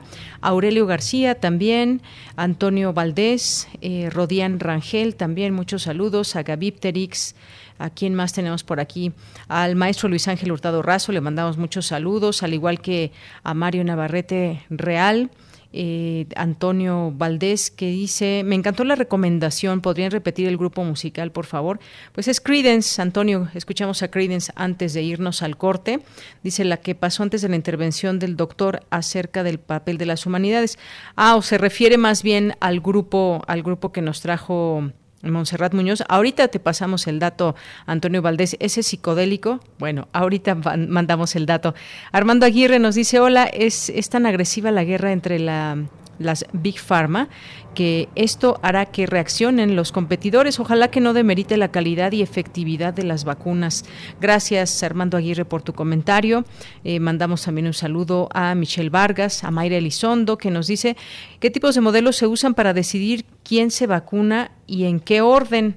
Bueno, pues lo que hemos sabido aquí de los doctores, Mayra, pues es que pues son todos estos grupos de de, eh, de, voluntarios primero y pues luego las personas que tienen más eh, riesgo, no sé si a eso te refieras. Mayra, muchas gracias por estar aquí presente. Eh, y aquí también Débora García Bello nos, nos bueno, nos manda y nos comparte Mayra un, un tuit de ella que dice cómo funciona la vacuna de Pfizer que ha anunciado una eficacia del 90%. Fíjense, y, todavía quedan varias preguntas que tenemos todos los que en algún momento vamos a vamos a, tener que aplicarnos esta vacuna, esta u otra, porque también ya se hizo un anuncio importante de la que ya se está probando en fase 3 aquí en, en México. Eh, y pues bueno, si quisiéramos saber todos si hay reacciones, si es una dosis, si son más dosis de la inmunidad, es decir, todavía hay muchas preguntas que estarán por responderse porque todavía hoy por hoy no, está una vacuna que ya se pueda aplicar. Hay avances y se están reportando, pero todavía no está, digamos, eh, puesta ya para aplicarse. Así que pues seguiremos con la información en este sentido eh, para tener aquí todo el detalle y en su momento comentar con los expertos que son los doctores. Gracias también por aquí a Rosario Martínez, también eh, también consideraron a Oaxaca, nos dice, gracias, José Luis León, Luis Manuel Plaza, también Eli Gutiérrez, Mario Navarrete Real, que nos manda aquí un, un video, un video está en Ciudad Universitaria. Qué bonitos rumbos, Mario. Está a punto, según me lleva en este video. claro que sí, al Estadio Olímpico eh, universitario allá en Ciudad Universitaria. Muchas gracias. Gracias también a Ana Chargoy, a César Soto, que nos dice opción de vacuna de Pfizer, un avance absoluto en afrontar pandemia de COVID-19. Gobierno federal esperará resultado firme electoral para pronunciarse y evitar imprudencia. Inviten durante la semana a conducir. Muchas gracias, César Soto. Rogelio Arenas eh, Peral, también por aquí. Otto Cázares, que en un momento estará aquí con Grotequismo bizarrías y tratados inmorales. Segundo acto radiofónico, preámbulo a la obra de Arturo Rivera. No se lo pierdan en un momento más. Silvia Beller también que nos dice, eh, aquí sí, las, en la segunda hora, es decir, ya en unos momentos más. Gabriel Guerra estará con nosotros. Se va a poner buena la plática, no se la pierdan.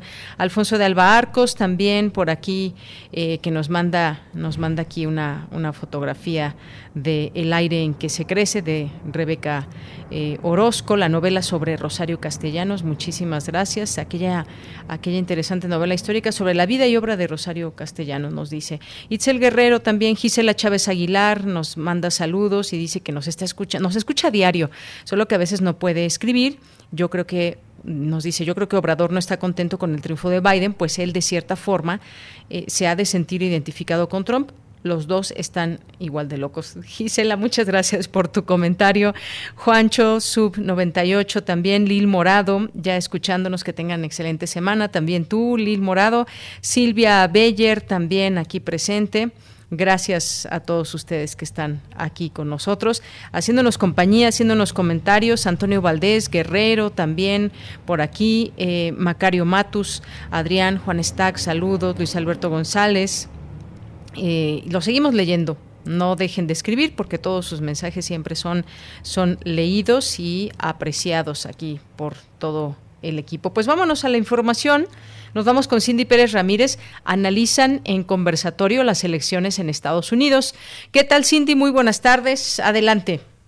Dayanira, muy buenas tardes a ti y a todo el auditorio. Durante el conversatorio de las elecciones en Estados Unidos 2020, la relación bilateral en el nuevo contexto, organizado por el Colegio de Profesores de Derecho Internacional Público de la Facultad de Derecho de la UNAM, Leonardo Curcio, académico del Centro de Investigaciones sobre América del Norte de la UNAM, Señaló que los Estados Unidos está dividido hoy porque una parte está cansada de la globalización. Vamos a escucharlo. Pues a mí me gustaba jugar a la globalización cuando mis empresas eran las que se imponían en el mundo y yo podía ir por toda América Latina diciendo, ábranme mercados porque quiero que mis empresas vendan a decir, oiga, protéjame. O sea, ya esto de que me estén invadiendo coches suecos y coches chinos, eso ya no me gustó. Segundo elemento, quiero que me proteja territorialmente. Oiga, pues si nosotros somos los promotores de la globalización, sí, sí, pero también quiero un muro, quiero que me cuide del sector en gente peligrosa. El sistema político debe procesar la función de América como gran líder del mundo o atender a su gente. El también doctor en historia detalló que estos cuatro años con Trump fueron de agonía para nuestro país. Con Enrique Peña Nieto hubo humillación, mientras que Andrés Manuel López Obrador ha dicho sí a todo. México negocia su tratado comercial con Estados Unidos y luego le notifica a Canadá, espero que te parezca bien la idea, pero nosotros de todas maneras, si a ti no te parece bien, ya llegamos a este acuerdo. México es chantajeado literalmente por el presidente de los Estados Unidos con el tema de los aranceles. Pero lo que consiguió Donald Trump de una manera absolutamente eh, arrogante fue que en cuestión de tres semanas México modificara su postura en materia migratoria y reconfigurara toda su relación con los Estados Unidos para garantizar un tema muy importante, que era el perímetro de seguridad de América del Norte. Cabe señalar que el día de hoy, durante su conferencia, el presidente Andrés Manuel López Obrador informó que ante los resultados electorales en Estados Unidos, su gobierno tomará la postura de esperar a que las autoridades decidan sobre el ganador. Esta es la información. Cindy, muchísimas gracias. Muy buenas tardes. Muy buenas tardes. Y nos vamos ahora con Cristina Godínez. Especialistas coinciden en que el trompismo continuará en los Estados Unidos. Vamos a escuchar, Cristina, adelante.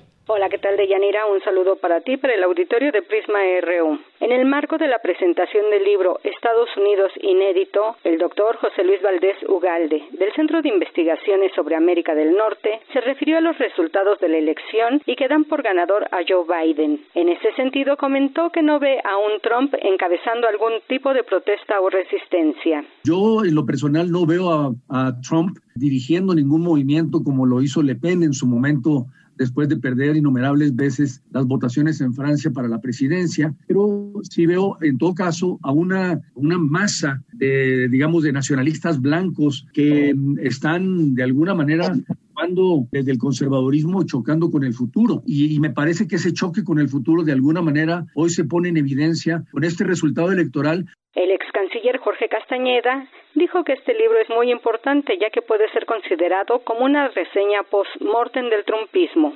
Creo que a mucha gente le va a interesar ya sea como post-mortem, ya sea como pues una especie de una reseña de lo que va a seguir dentro de Estados Unidos independientemente del hecho de que Biden sea el presidente, cosa que ya no parece estar en discusión. A mí me parece que se tocan en el libro pues, todos los temas importantes de la era de Trump, que muchos de ellos hubieran sido pertinentes sin Trump, es decir, el tema del declive de Estados Unidos, el tema de China, de alguna manera incluso eh, la actualización del Telecán, etcétera. Por su parte, Susana Chacón, investigadora de la UNAM, señaló que aunque ya no esté Trump en la presidencia, la forma como dividió a la sociedad seguirá ahí. Yo considero que aunque ya no tengamos al personaje Trump en la presidencia, la forma como dividió la, la, la sociedad va a seguir ahí porque hay un gran sentimiento de, de, discriminación, porque muchos grupos se sienten totalmente marginados y esto no se va a resolver con, con un cambio de administración. Deyanira, este es el reporte. Buenas tardes. Gracias, Cristina. Muy buenas tardes. Nos vamos ahora a las breves internacionales con Ruth Salazar. Internacional RU. El mundo superará los 50 millones de casos acumulados de COVID-19, de acuerdo con datos de la Universidad John Hopkins, con aproximadamente 10 millones de contagios en Estados Unidos y 12 en Europa. El negociador de la Unión Europea para la relación con Reino Unido tras el Brexit, Michel Barnier, informó que el bloque está redoblando esfuerzos para lograr un acuerdo con Londres en una semana, cuando las conversaciones se reanuden en la capital británica.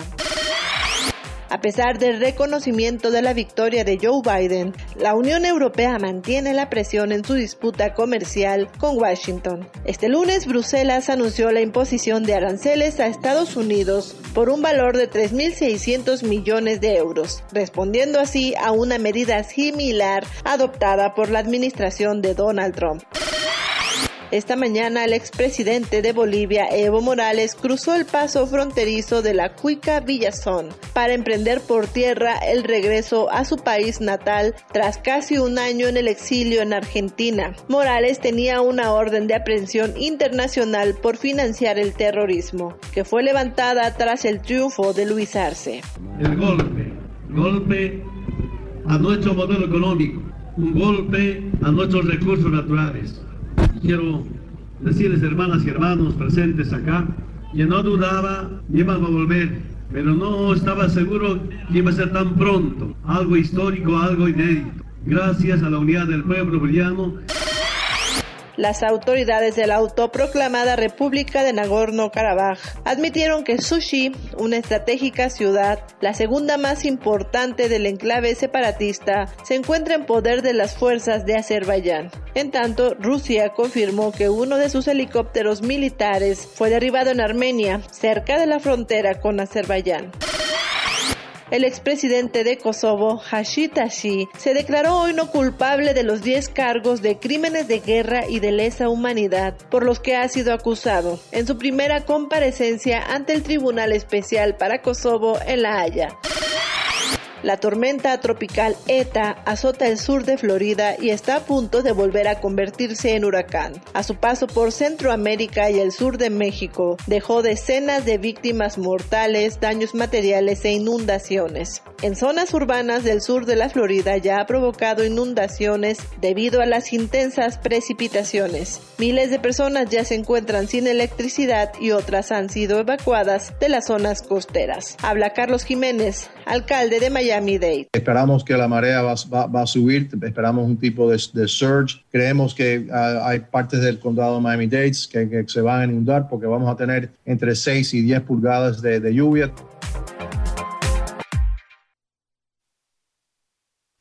Bien, dos de la tarde con 18 minutos y pues vamos a, vamos a, platicar ya en un momento eh, con Gabriel Guerra, que ya está en la línea telefónica. Pues tenemos hoy dos posturas. Al inicio del programa les decía, a ver qué opinan.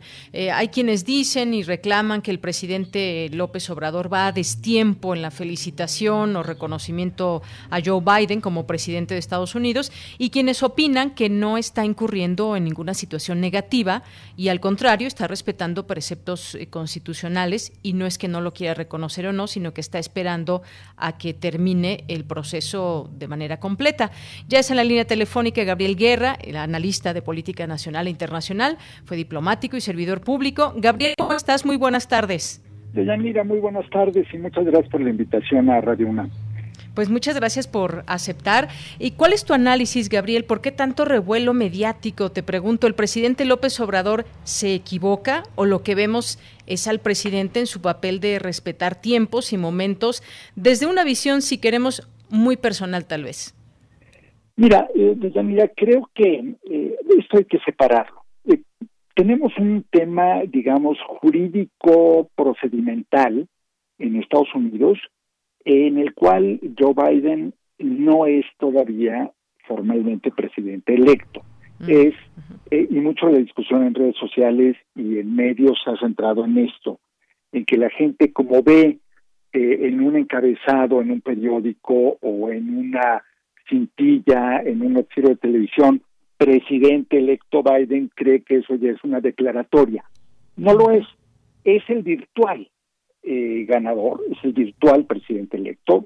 Yo creo que todo indica que eh, los recursos legales que vaya a intentar el equipo de Donald Trump y el presidente mismo no van a prosperar, al menos no van a prosperar lo suficiente como para revertir el resultado hasta el momento de la elección, pero digamos en una visión muy formalista, eh, pues sí, es, es correcto decir que como no ha sido declarado formalmente vencedor, más que por los medios y por su partido, porque el Partido Republicano y sus líderes no lo han hecho, eh, pues bueno, procede el, el que el presidente no se pronuncie al respecto. Pero esa es la parte, digamos, formal. Y hasta ahí podríamos decir, y probablemente hasta el sábado a media tarde, podríamos decir que el presidente López Obrador estaba en lo correcto. ¿Qué pasa después? Uno, eh, empieza la oleada de, o la cascada de felicitaciones de eh, mandatarios de todo el mundo, incluidos algunos que tienen una cercanía eh, verdaderamente especial con Donald Trump, como es el caso del primer ministro de Israel, Benjamin Netanyahu, eh, que ha sido bueno el más obvio y claro aliado de Trump en todos estos años, eh, pero también entonces sucede eso y México se queda como uno de muy pocos países y además en una compañía no necesariamente muy grata, ¿no? China, Rusia, en fin, ¿no? Eh, que de los muy pocos en no felicitar. Y por otra parte, eh, de Danira eh, hace una declaración que a mí me parece desafortunada cuando el presidente López Obrador se refiere al caso del 2006 y dice un poco, da, da a entender, y tal vez no quiso dar a entender eso, pero en política pues la mitad es lo que uno dice y la otra mitad es lo que la gente entiende, y así es la política. Da a entender que eh, pues se trata aquí de un proceso igualmente eh, controvertido, manchado o desde su perspectiva igualmente ilegal o ilegítimo. y eso es donde yo creo que comete un error eh, más grave. Entonces, a tu pregunta concreta, eh, creo que sí se equivoca, creo que debieron haber previsto este escenario, era el más probable em, de todos, el que, el que Trump se negara a reconocer los resultados en caso de que perdiera. Eh, entonces, sí me parece que se pudo haber hecho mucho mejor. Bien, pues sí, hablamos de procesos completamente diferentes. Esa alusión que hace el presidente López Obrador, pues bueno, tendría muchas, muchas diferencias con, con lo que pasó aquí en, en su momento.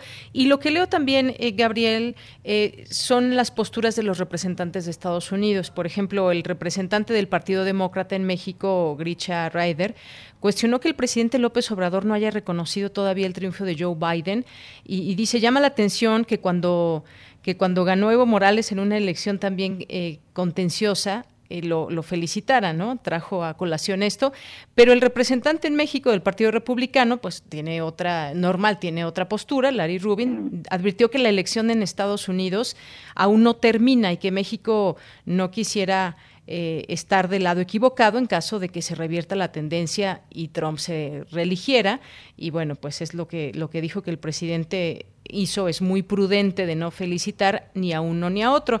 Y aquí surge la siguiente pregunta, Gabriel, porque lo que sería realmente grave es que una vez terminado el proceso electoral de manera completa, el presidente no reconociera el triunfo eh, de, de, Biden en, en este caso, si todo continúa como hasta hoy. Eso sí sería desastroso, pero ¿qué dijo hoy en la mañana? Pues que va a reconocer al ganador, pero que actúa con prudencia, respetando la Constitución sobre la autodeterminación de los pueblos y que no es juez electoral y va a esperar a que se terminen de resolver los procedimientos legales en la elección de Estados Unidos para felicitar a un candidato. Es decir, no, no se niega, simplemente quiere esperar.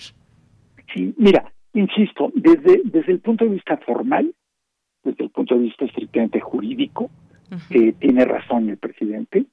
Eh, me parece que debió haber tenido lista una declaración para no tener que improvisar en Villahermosa en medio de todo el complicadísimo escenario de las inundaciones y del desastre natural que vive Tabasco. Eh, creo que una cosa que además, insisto, era perfectamente predecible, se veía venir y conforme pasaba cada día de indefinición en los conteos era más probable. Creo que eh, debían haber estado listos. Eh, creo también que el, el, presidente el observador es un hombre eminentemente político. Es, lo digo en el buen sentido de la palabra, es un animal político eh, con grandes instintos, pero sus instintos me parece que son muy buenos y muy eficaces en México no necesariamente en la selva eh, barroca, complicada que es el sistema electoral estadounidense. Entonces, creo que ahí se queda un poco corto. Eh, también creo que lo más prudente, pues ya una vez que sentó posición al respecto, sería ya no hablar más al respecto. Ya se dijo lo que se dijo y cualquier resbalón puede malinterpretarse. Y en cuanto a, lo que decías de los representantes de los partidos, pues mira, cada uno está en lo suyo. El representante del Partido Republicano pues, está obviamente eh, pues esperando, deseando que, en los recuentos o en, o en las controversias legales cambie algo, lo dudo mucho. El representante del Partido Demócrata, yo ahí sí le haría, eh, no, no sé si sea ciudadano mexicano y estadounidense o solamente ciudadano estadounidense, pero yo sí le haría un extrañamiento porque tampoco le toca a él meterse a juzgar o opinar acerca y menos en su papel de representante de un partido político, eh, no le toca meterse a opinar o a juzgar eh, la política exterior mexicana. Creo que también se equivoca él al meter el tema de Bolivia, que además son cosas totalmente distintas, de nuevo. Pero insisto, una cosa que era pues del libro de texto, mira, es decir, eh, se sabía claramente que había tres escenarios. Uno era poco probable que ganara Trump, otro eh, se creía más probable, pero, pero en realidad no lo era, que era que arrasara Joe Biden, entonces que no hubiera duda alguna del resultado. Y el tercer escenario, que era el pues el más incómodo, pero más probable, fue el que sucedió finalmente. Un triunfo relativamente apretado, porque hay que recordar, en términos porcentuales, Biden gana por poco, gana por dos y medio, tres puntos porcentuales, no más. Eso no es de ninguna manera eh, arrasar en una elección. Eh, Trump se resiste, digo, habría que haber estado encerrado en un eh, sótano de un convento durante cuatro años o cinco para no entender que esto es lo que iba a hacer Trump, ¿no? iba a cuestionar el resultado y que no lo iba a reconocer. Y la cosa aquí es cómo sacar mejor adelante el interés de México. y no pelearte con Trump mientras sigue en funciones porque le quedan, este, no quiero echarle la hora a perder la hora de la comida a nuestro auditorio, pero a, Trump le quedan 73 días en la Casa Blanca, ¿eh? O sea, digo, nada más para que nos acordemos. Es, y puede hacer muchas barbaridades. De hecho, hoy ya cesó el secretario de Defensa. eh, pero tampoco quieres eh, eh, enemistarte con el gobierno entrante. En fin, una situación que se está volviendo enredada y complicada y que no tenía por qué ser. Tampoco, y con esto concluyo, eh, de Yanira, con mi agradecimiento eh, a ti y a Radio UNAM, pero eh, tampoco es el fin del mundo. Eh, o sea, es, es un error, no es, a ver, no me imagino a Joe Biden en este momento con todo lo que trae encima, particularmente preocupado por la respuesta del presidente de México y supongo, porque sé del profesionalismo de la Cancillería y de la Embajada de México en Washington, supongo que ellos ya habrán tendido puentes con el equipo del presidente eh, virtualmente electo o del virtual presidente electo de Estados Unidos, estaba yo a punto de tropezarme, eh, para explicarles las razones de la postura mexicana. Así es. Bueno, un poco lo que ya expresó el canciller Marcelo Ebrard, de que, pues dijo que quienes apuestan por una mala relación del gobierno del presidente Obrador con Estados Unidos por esperar los resultados eh, finales, pues se van a quedar con las ganas. Dice que pues ha sido cuidadoso y, dice que se han hecho ya contactos con los equipos tanto de Trump como Biden y que existen las condiciones para que el intercambio bilateral aumente. También sigue haciendo su trabajo, digamos, por su parte el canciller acercándose pues al, a los equipos, a los grupos tanto demócratas como republicanos en lo que corresponda a su relación con México. Sí, así es. Mira, yo yo confío en esa parte. Eh, creo que, insisto, es es un error que era un, error eh, innecesario, ¿no? Un, en tenis, para quienes juegan tenis, le llaman un error no forzado, ¿no? Es decir, un, un, un error gratuito. En fin, tampoco creo que se acabe el mundo eh, por esto, pero pues sí, ¿no? Una, una equivocación que, en fin, no este va va pues va a dejar ruidito por ahí en la relación sin duda. Eh, en fin creo que creo que ya deberíamos pasar lo siguiente que es ver cómo se da el proceso eh, primero de definición de la elección y luego de transición eh, y observar con mucha atención y mucho cuidado lo que esté haciendo Trump de aquí al 20 de enero porque insisto a esto le queda mucho tiempo y el presidente de Estados Unidos ganador, perdedor o como sea, tiene muchas herramientas a su disposición para hacer, eh, pues, para hacer la vida de cuadritos a medio mundo. Así es. Bueno, pues eh, un poco jugarle la política, política, diplomacia en todo esto, porque de pronto lo que vi también, eh, Gabriel, es un poco desesperación de algunos opositores al presidente y, yo me preguntaba, ¿es más política esto o en verdad hay un asunto de preocupación de la relación México-Estados Unidos? Vimos felicitaciones de distintos partidos, por ejemplo, no sé si las lea el, virtual presidente Joe Biden o, o si le llega en estos mensajes, pero ahí estuvieron muy puestos felicitando a Joe Biden. yo creo que hay las dos cosas, ¿no? Yo, yo creo que hay sin duda quienes tienen un interés partidista en que eh, al presidente del observador le vaya mal o en que se vea mal. Eh, también tienen un interés partidista en maximizar cualquier error y hacerlo parecer, bueno, ¿no? El único tema y el más importante, yo creo que también, ¿no? Hay que, hay que, hay que entender pues, hasta dónde llega y hasta dónde no. Eh, pero también creo que hubo muchas voces críticas que lo hacen o lo hacemos pues como reflexión, como análisis e incluso con interés de que se corrigiera amablemente la postura. Creo que hubo mucho espacio eh, para que el presidente corrigiera la postura. Yo sí creo, insisto, que ya tiene que dejar de hablar del tema, porque cada cosa adicional que se diga pues genera el riesgo de aumentar la percepción y de darle herramientas a quienes están haciendo guerra propagandística desde aquí. Entonces, creo que bastante complicada está la situación en Estados Unidos, el país más poderoso del mundo, no lo olvidemos, eh, que está viviendo una crisis sin precedente, que nunca había sucedido eh, una situación así, ni siquiera la del 2000, esto es mucho más grave. Eh, creo que bastante delicado es todo eso, como para que metamos aquí las rencillas políticas y partidistas, pero pues ya ves, eh, de, mira, ya, ya ves también cómo es la política nacional. Efectivamente. Bueno, pues Gabriel Guerra, un gusto haber platicado contigo aquí en Prisma RU de Radio UNAM. Muchas gracias por aceptar esta invitación.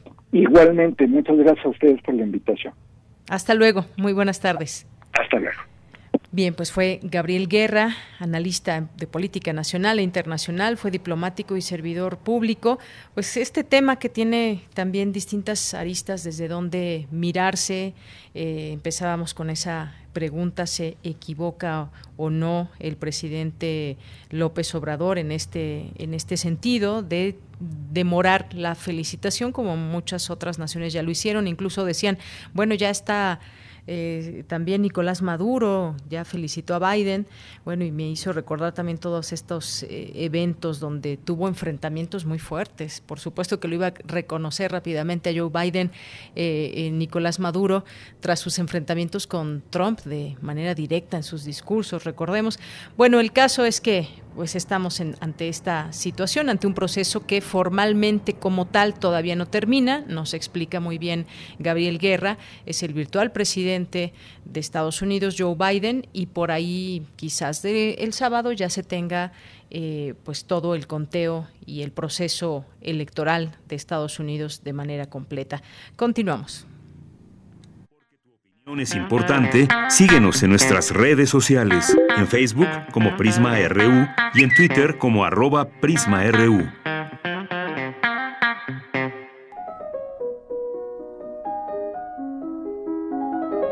Cartografía RU con Otto Cázares. Bien, recibimos como todos los lunes con mucho cariño en este espacio a Otto Cázares en su cartografía RU. ¿Cómo estás, Otto? Buenas tardes. Estoy encantado de saludarte, Deyanira. No sabes cómo te extraño, cuánto extraño las visitas a la cabina radiofónica. Ya me imagino que sí, Otto. Pero en fin, eh, aquí estamos. Les mando un abrazo a quienes nos escuchan. Y yo voy a continuar con una serie de entregas. Esta es la segunda, sobre lo grotesco y lo monstruoso en el arte. Todo esto como una introducción a la obra plástica de Arturo Rivera, pintor mexicano de lo grotesco y de lo terrible, y que acaba de morir hace solo unos días, y a quien dedicaré por entero la próxima entrega, la tercera. Para las definiciones de las categorías de lo grotesco, lo monstruoso y lo maravilloso, pueden acudir, si así lo desean, al podcast del lunes pasado, eh, porque ahí hablamos acerca de todos estos temas y que pueden ser muy útiles para nuestras reflexiones. Para comenzar con los temas de hoy, me gustaría recordar cómo en el Fausto de Goethe, el pícaro diablejo Mefistófeles se quitaba el sombrero ante los monstruos de la antigüedad clásica.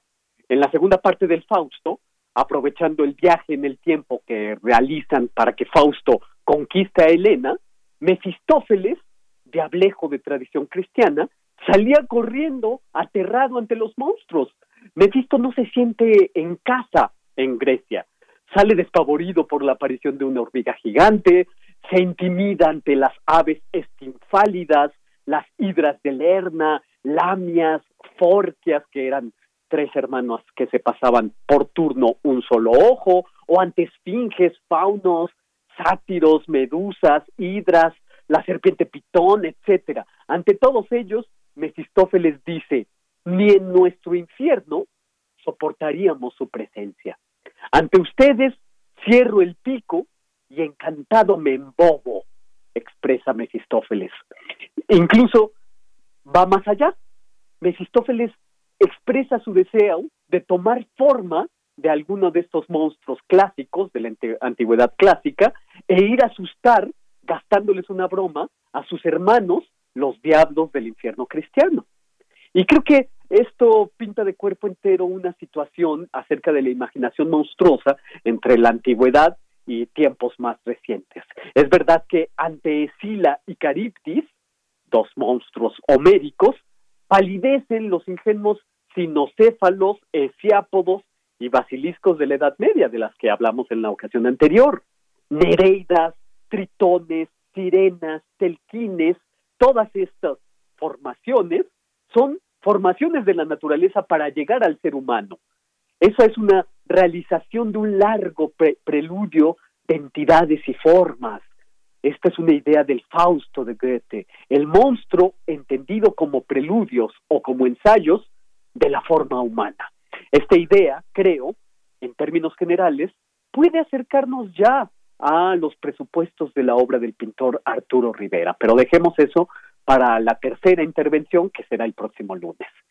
El que nosotros podríamos considerar el auténtico manifiesto romántico es el prólogo a la obra Cromwell de Víctor Hugo, el mismo autor del Jorobado de Nuestra Señora, Los Miserables, El Rey se divierte, fíjense ustedes en la elección de los temas, y esta, este prólogo a la obra Cromwell, Manifiesto Romántico, es una defensa apasionada del uso de lo grotesco y de lo deforme en el arte.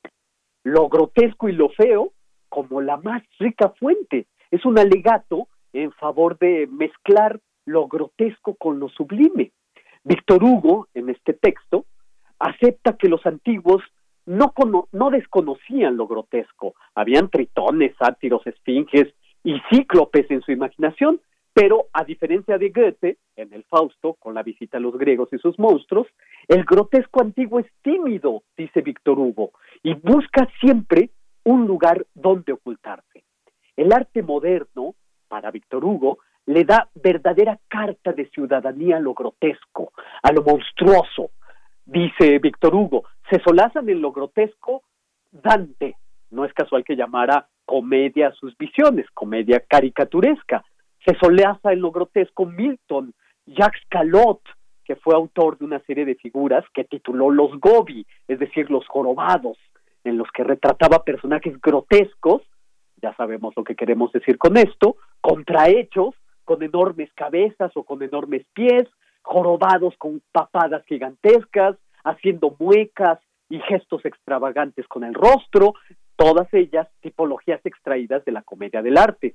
También Goethe hace reptar a Mefistófeles alrededor de Fausto, o los demonios humanos de William Shakespeare, Yago, Aarón, eh, los bufones que tanto pululan en sus obras, pero también Falstaff y Calibán, en fin, hay en el texto, repito el título, el prólogo a Cromwell de Víctor Hugo, una idea que a mí me gusta mucho de que no porque la obra de un autor sea burlesca o grotesca, su carácter es grotesco o burlesco también.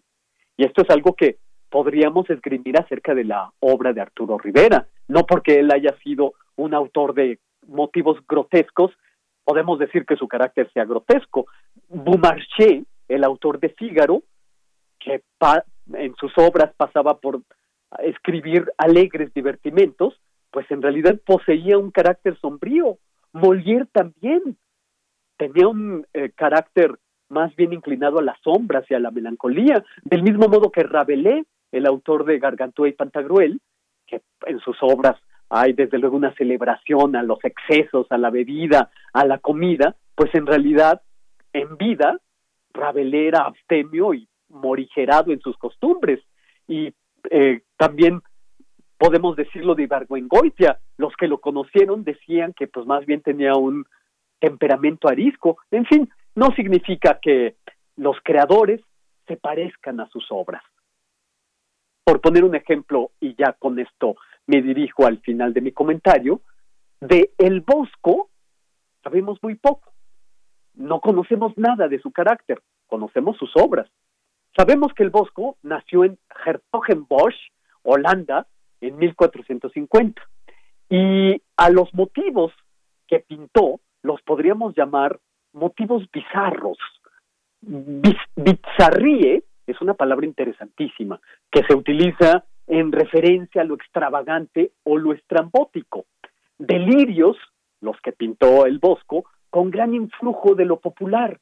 Sus pinturas resultan una especie de carnaval grotesco, un desfile de figuritas que resultan cada una de ellas un tratado moral o un tratado inmoral, mejor dicho, porque hallamos en sus pinturas la sexualidad en sus formas más variadas, la sexualidad en sus formas más heterodoxas, como dice un importante historiador del arte, Valeriano Bozal. En sus pinturas encontramos lo irrisorio como método, tipologías grotescas o caricaturescas. Caricare, de donde viene caricatura, es una palabra más bien tardía porque no aparece antes del siglo XVI. Es una palabra italiana que significa exagerar, de modo que desde luego que sus figuras son caricaturescas, es decir, exageradas. Por estos días, antes de que se llamara a un nuevo confinamiento, se había abierto en el Prado de Madrid una sala del Bosco provista con tecnología de realidad aumentada para disfrutar en proyecciones de gran formato los más mínimos detalles de esta topología inmoral y bizarra que hay en sus pinturas. ¿Por qué en el, en el Prado, podrían preguntarme ustedes? Pues porque allí se encuentran del Bosco obras muy importantes. Se encuentra la célebre Mesa de los Siete Pecados Capitales, que pertenecía en el Escorial a Felipe II. También en el Prado se halla la tabla de la extracción de la piedra de la locura, que es una escena de trepanación y hay una mujer observando con un libro sobre la cabeza, una figura muy eh, misteriosa, desde luego. Se encuentra también el carro de Eno, que es una pintura, una carroza alegórica, una sátira del mundo como carroza, en la que van arriba, subidos en la misma, desde el Papa hasta el bufón. Pero sobre todo, en el Prado, se halla el celebérrimo tríptico del Jardín de las Delicias. Es una obra de 1510 de la que puede decirse que no hay nada que se le parezca en el mundo. El Jardín de las Delicias es un catálogo donde pululan numerosísimos pequeños tratados inmorales en imagen en cada una de las figuras compuestas. Es un catálogo de formulaciones eh, hechas en imagen de figuras semianimales, semivegetales y semiminerales incluso, y sus mezclas. Estas figuras casi siempre están empalizadas, atravesadas por una lanza o por una, espada o cualquier otro objeto que atraviese a las figuras, todos producen un efecto risible, todas las figuras están despojadas de gracia y están vestidas, por así decirlo, de grotesquismos. Eh, son nudos de indignidades visuales dirigidas a lo inaudito. Como no es mucho lo que sabemos de la vida del Bosco, pues hay quienes han formulado la hipótesis de que el pintor formaba parte de la secta herética de los adamitas, la hermandad del espíritu libre, que propugnaban la edénica libertad sexual, la promiscuidad sexual como parte de sus ritos religiosos, y que es lo que se pone en imagen en el Jardín de las Delicias. Otros más sostienen que las imágenes que podemos ver en el jardín son imágenes provenientes de dichos, de refranes populares, todo ello mezclado con pizarríe, con figuras bizarras, grotescos, con sabiduría astrológica y alquímica, y otros tantos críticos e historiadores, en cambio y en contraste, hacen del Bosco un miembro de la conservadora Hermandad de Nuestra Señora. Como puede verse, hay distintas anexiones o dispares caminos para tratar de interpretar la sorpresa que nos produce las pinturas del Bosco, ese gesto de quedarnos boquiabiertos ante su imaginación desbordante. Aquí me voy a detener en esta ocasión, voy a seguir con el tema de lo monstruoso, lo bizarro y lo prodigioso, ahora en la obra de Arturo Rivera, al que de este modo le hago un homenaje radiofónico póstumo. Y esto, entonces, queridos radioescuchas, es lo que yo tengo que decir este lunes 9 de noviembre de 2020. Bueno, pues muchísimas gracias, Otto Cázares. Te escuchamos en esta continuidad de este tema el próximo lunes. Un abrazo mientras tanto. Un abrazo y yo estaré encantado de volverlos a saludar. Claro que sí, hasta luego. Buenas Hasta pronto. Bien, pues nos vamos ahora a la sección de cultura.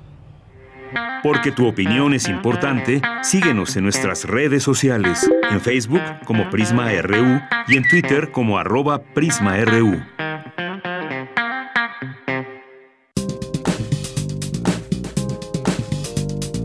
Cultura RU.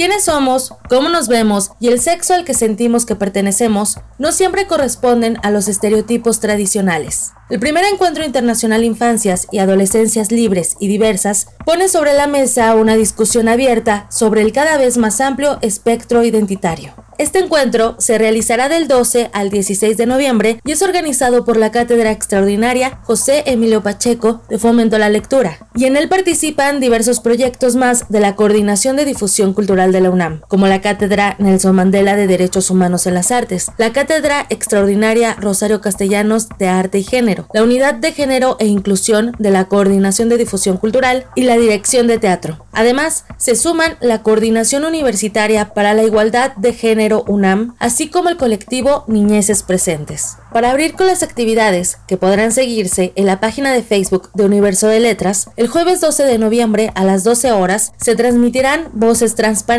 cápsulas testimoniales y narraciones grabadas que darán pie a la inauguración en la que participan el doctor Jorge Volpi, coordinador de difusión cultural, y Tamara Martínez Ruiz, coordinadora de igualdad de género de la UNAM. Sobre voces transparentes, conversamos con Armando Trejo, director del Foro Internacional de Narración Oral ACE. Voces Transparentes es un programa de narración oral que convocó el Foro Internacional de Narración Oral FINO con el Instituto Nacional de Bellas Artes a través de la Galería José María Velasco. Y es un trabajo que hemos hecho en estos últimos cinco años en el que convocamos a los colectivos LGB a como un ejercicio de vinculación a las diversas comunidades y grupos con su entorno. Es una búsqueda de propiciar inclusión, identidad y empatía social a través del arte. En este caso, los talleres de narración oral en el que formamos narradores orales artísticos como una forma de dar vigencia a ese antiguo arte que era el arte de contar cuentos de los cuenteros de la tribu, los juglares, los chamanes, los fabuladores, pues que ahora en esta sociedad contemporánea y más audiovisual recupere la voz, la presencia a través de su palabra. Y de su palabra es a través de sus historias, sus vivencias, sus experiencias, sus testimonios que es con lo que vamos a participar. Van a participar este grupo de mujeres transgénero compartiendo en este primer encuentro de infancias y adolescencias libres y diversas. Desde la labor del Foro Internacional de Narración Oral, ¿cómo se ha logrado, cómo ha sido este camino para preservar la oralidad, sobre todo en estos tiempos convulsos, en medio de una pandemia donde nos hace falta la empatía? Hemos utilizado las herramientas digitales más que nunca con la finalidad de acercarnos en medio del confinamiento. ¿Cómo tener un diálogo a través de la virtualidad? ¿Cómo lo ha logrado Armando Trejo a través de este Foro Internacional de Narración Oral? Pues mira, la, antropología definió que la oralidad, o sea, la habilidad que tiene el ser humano de expresarse a través de las palabras, la voz y expresar y compartir el pensamiento, dice que vivimos en una sociedad de oralidad secundaria, donde la oralidad involuciona y tenemos una mayor presencia de lo virtual y de lo audiovisual. Entonces, para nosotros, el trabajo que hemos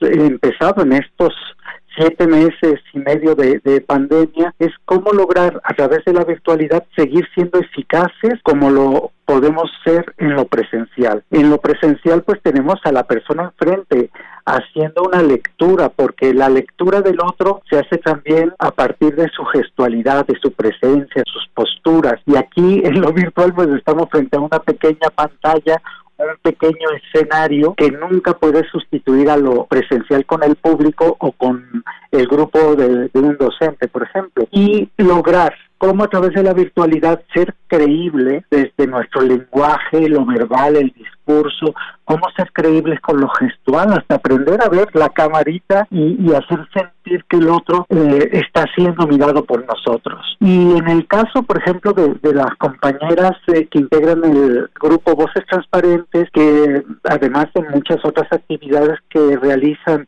son activistas, pues también se ha limitado su, su trabajo y su poder de salir a hacer esta labor de activismo eh, presencial. Y ahora lo están haciendo mucho a través de las plataformas. Y el taller pues propicia eso, que su discurso, su postura, su mirada, pero sobre todo también el dominio de un discurso, por eso yo creo acá la importancia de este encuentro en el que cita que, que desde la cultura escrita y la apropiación del lenguaje es posible abordar problemáticas para comunicarnos mejor con el otro, pues en lo virtual todavía hay una dificultad más, pero tendremos que aprender a ser eficaces para lograr el cometido en estas condiciones. Armando Trejo ha trabajado por más de dos décadas en el Foro Internacional de Narración Oral, una organización implicada en la difusión de la narración, la oralidad y la comunicación, así como en la divulgación de las tradiciones orales y el fomento de un contacto permanente con la literatura. Las palabras pueden construir o destruir y muchas veces no somos conscientes de lo que decimos. En estos tiempos que corren, Armando Trejo nos comparte una reflexión sobre el uso de las palabras y de su labor enfocada en la especialización de la comunicación y la narración oral escénica.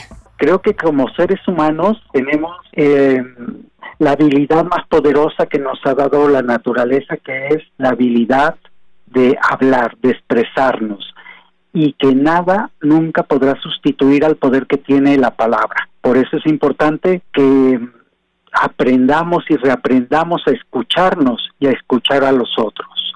Eso hará que este mundo pueda ser un poco mejor y también tener ese derecho a la libertad y a ser felices. Voces Transparentes, como parte del proyecto del Foro Internacional de Narración Oral AC, participará en el primer encuentro internacional Infancias y Adolescencias Libres y Diversas, un encuentro que tiene lugar en el marco del Mes del Género y las Violencias, en el que se llevarán a cabo actividades paralelas, cuatro conferencias y tres mesas de diálogo con especialistas, obras de teatro infantil, performance y narraciones. Del 12 al 16 de noviembre, la transmisión puede seguirse a través de la página de Facebook Universo UNAM y la programación completa se encuentra en catedrapacheco.unam.mx.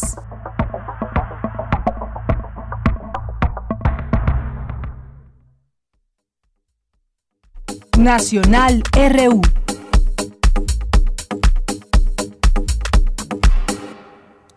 Bien, pues antes de irnos, algunos temas nacionales que bien vale la pena comentar con todos ustedes.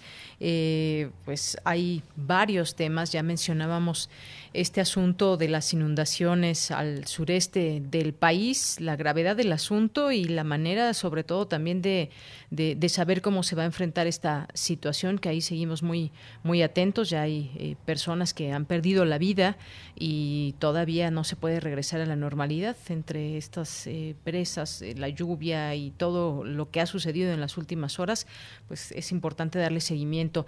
Por otra parte, también está una noticia que publica hoy el diario El Universal, dice particular del presidente López Obrador, contrató empresas fantasma en la campaña del 2018 y se trata de Alejandro Esquer Verdugo, actual secretario particular del presidente y uno de los hombres de mayor confianza, contrató a proveedoras fantasma para la campaña electoral de 2018 cuando fue secretario de Finanzas de Morena, eh, contrató para proporcionar el servicio de logística en 15 eventos políticos que encabezó el hoy presidente en Puebla y en la ENEC eh, y AENEC, Estrategia de Negocios y Comercio, SADCB, para la colocación de propaganda de campaña en 10 espectaculares en aquella misma entidad. Bueno, todo un caso del que se tiene detalle y que pues se tendrá que dar cauce a esta situación, a esta investigación. Por otra parte, la UIF no encontró indicios de lavado en finanzas de Pío López Obrador y David León. Ustedes recordarán un video que se dio a conocer. Y la unidad de inteligencia financiera perteneciente a la Secretaría de Hacienda y Crédito Público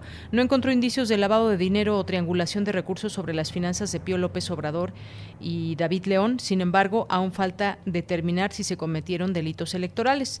Y eh, pues eh, quien publica esta nota, de donde la leo, que es el Universal, dice fuentes federales confirmaron este medio que de la investigación que la UIF concluyó sobre el hermano del presidente López Obrador y el ex coordinador nacional de protección civil no se detectaron delitos financieros para presentar una denuncia entre la Fiscalía General de la República, eh, ante la Fiscalía General de la República eh, de acuerdo con la UIF, la información de esa investigación será entregada eh, al INE para que determine si existe o no responsabilidad administrativa y, en su caso, presente denuncia ante la FGR a través de la Fiscalía Especializada en Delitos Electorales. Y bueno, ya que estamos hablando de la UIF, también, pues esta acusa a Rosario Robles de desaparecer 16, mil, 16 millones de pesos, 16 millones de pesos en un día. En un día dice esta nota que las cuentas bancarias creadas para depositar el dinero extraído de las Secretarías de Desarrollo Social y de Desarrollo Agrario Territorial y Urbano en el esquema de la estafa maestra fueron abiertas y vaciadas el mismo día. Es decir, la actuación es ipso facto, fast track. Según la denuncia que presentó la Unidad de Inteligencia Financiera ante la Fiscalía General de la República contra Rosario Robles y sus ex colaboradores, se detectó que bastaron unos días para dispersar los millones que fueron desviados de la sede Sol y la Sedatu. Por eso, pues se entiende que en esta en estos movimientos participan varias personas, no solamente una, como en este caso eh, pues el nombre más visible de todo esto es el de Rosario Robles. Y tercera marcha para exigir la renuncia del gobernador Alfaro, cientos de personas que salen a las calles, ya es la tercera ocasión en cinco días, eh, donde marchan para exigir la salida del gobernador Enrique Alfaro, a quien acusaron de polarizar la relación entre Jalisco y la Federación para favorecer a su partido, Movimiento Ciudadano, además de olvidar a la clase trabajadora al ordenar una vez más cierre de actividades económicas y restricciones a la movilidad y al transporte público. Fueron unos 300 manifestantes que se reunieron en la glorieta de, de la Minerva en esta en esta capital. Y ya con esto nos despedimos. Muchas gracias por su atención, por su compañía. Lo esperamos mañana en punto de la una. Gracias a todo el equipo que hace posible que todos los días tengamos la oportunidad de informarle, de armar este informativo. Eh, a nombre de todos ellos, soy de Yanira Morán. Me despido. Mañana nos escuchamos a la una y nos despedimos con un poco de música. Buen provecho.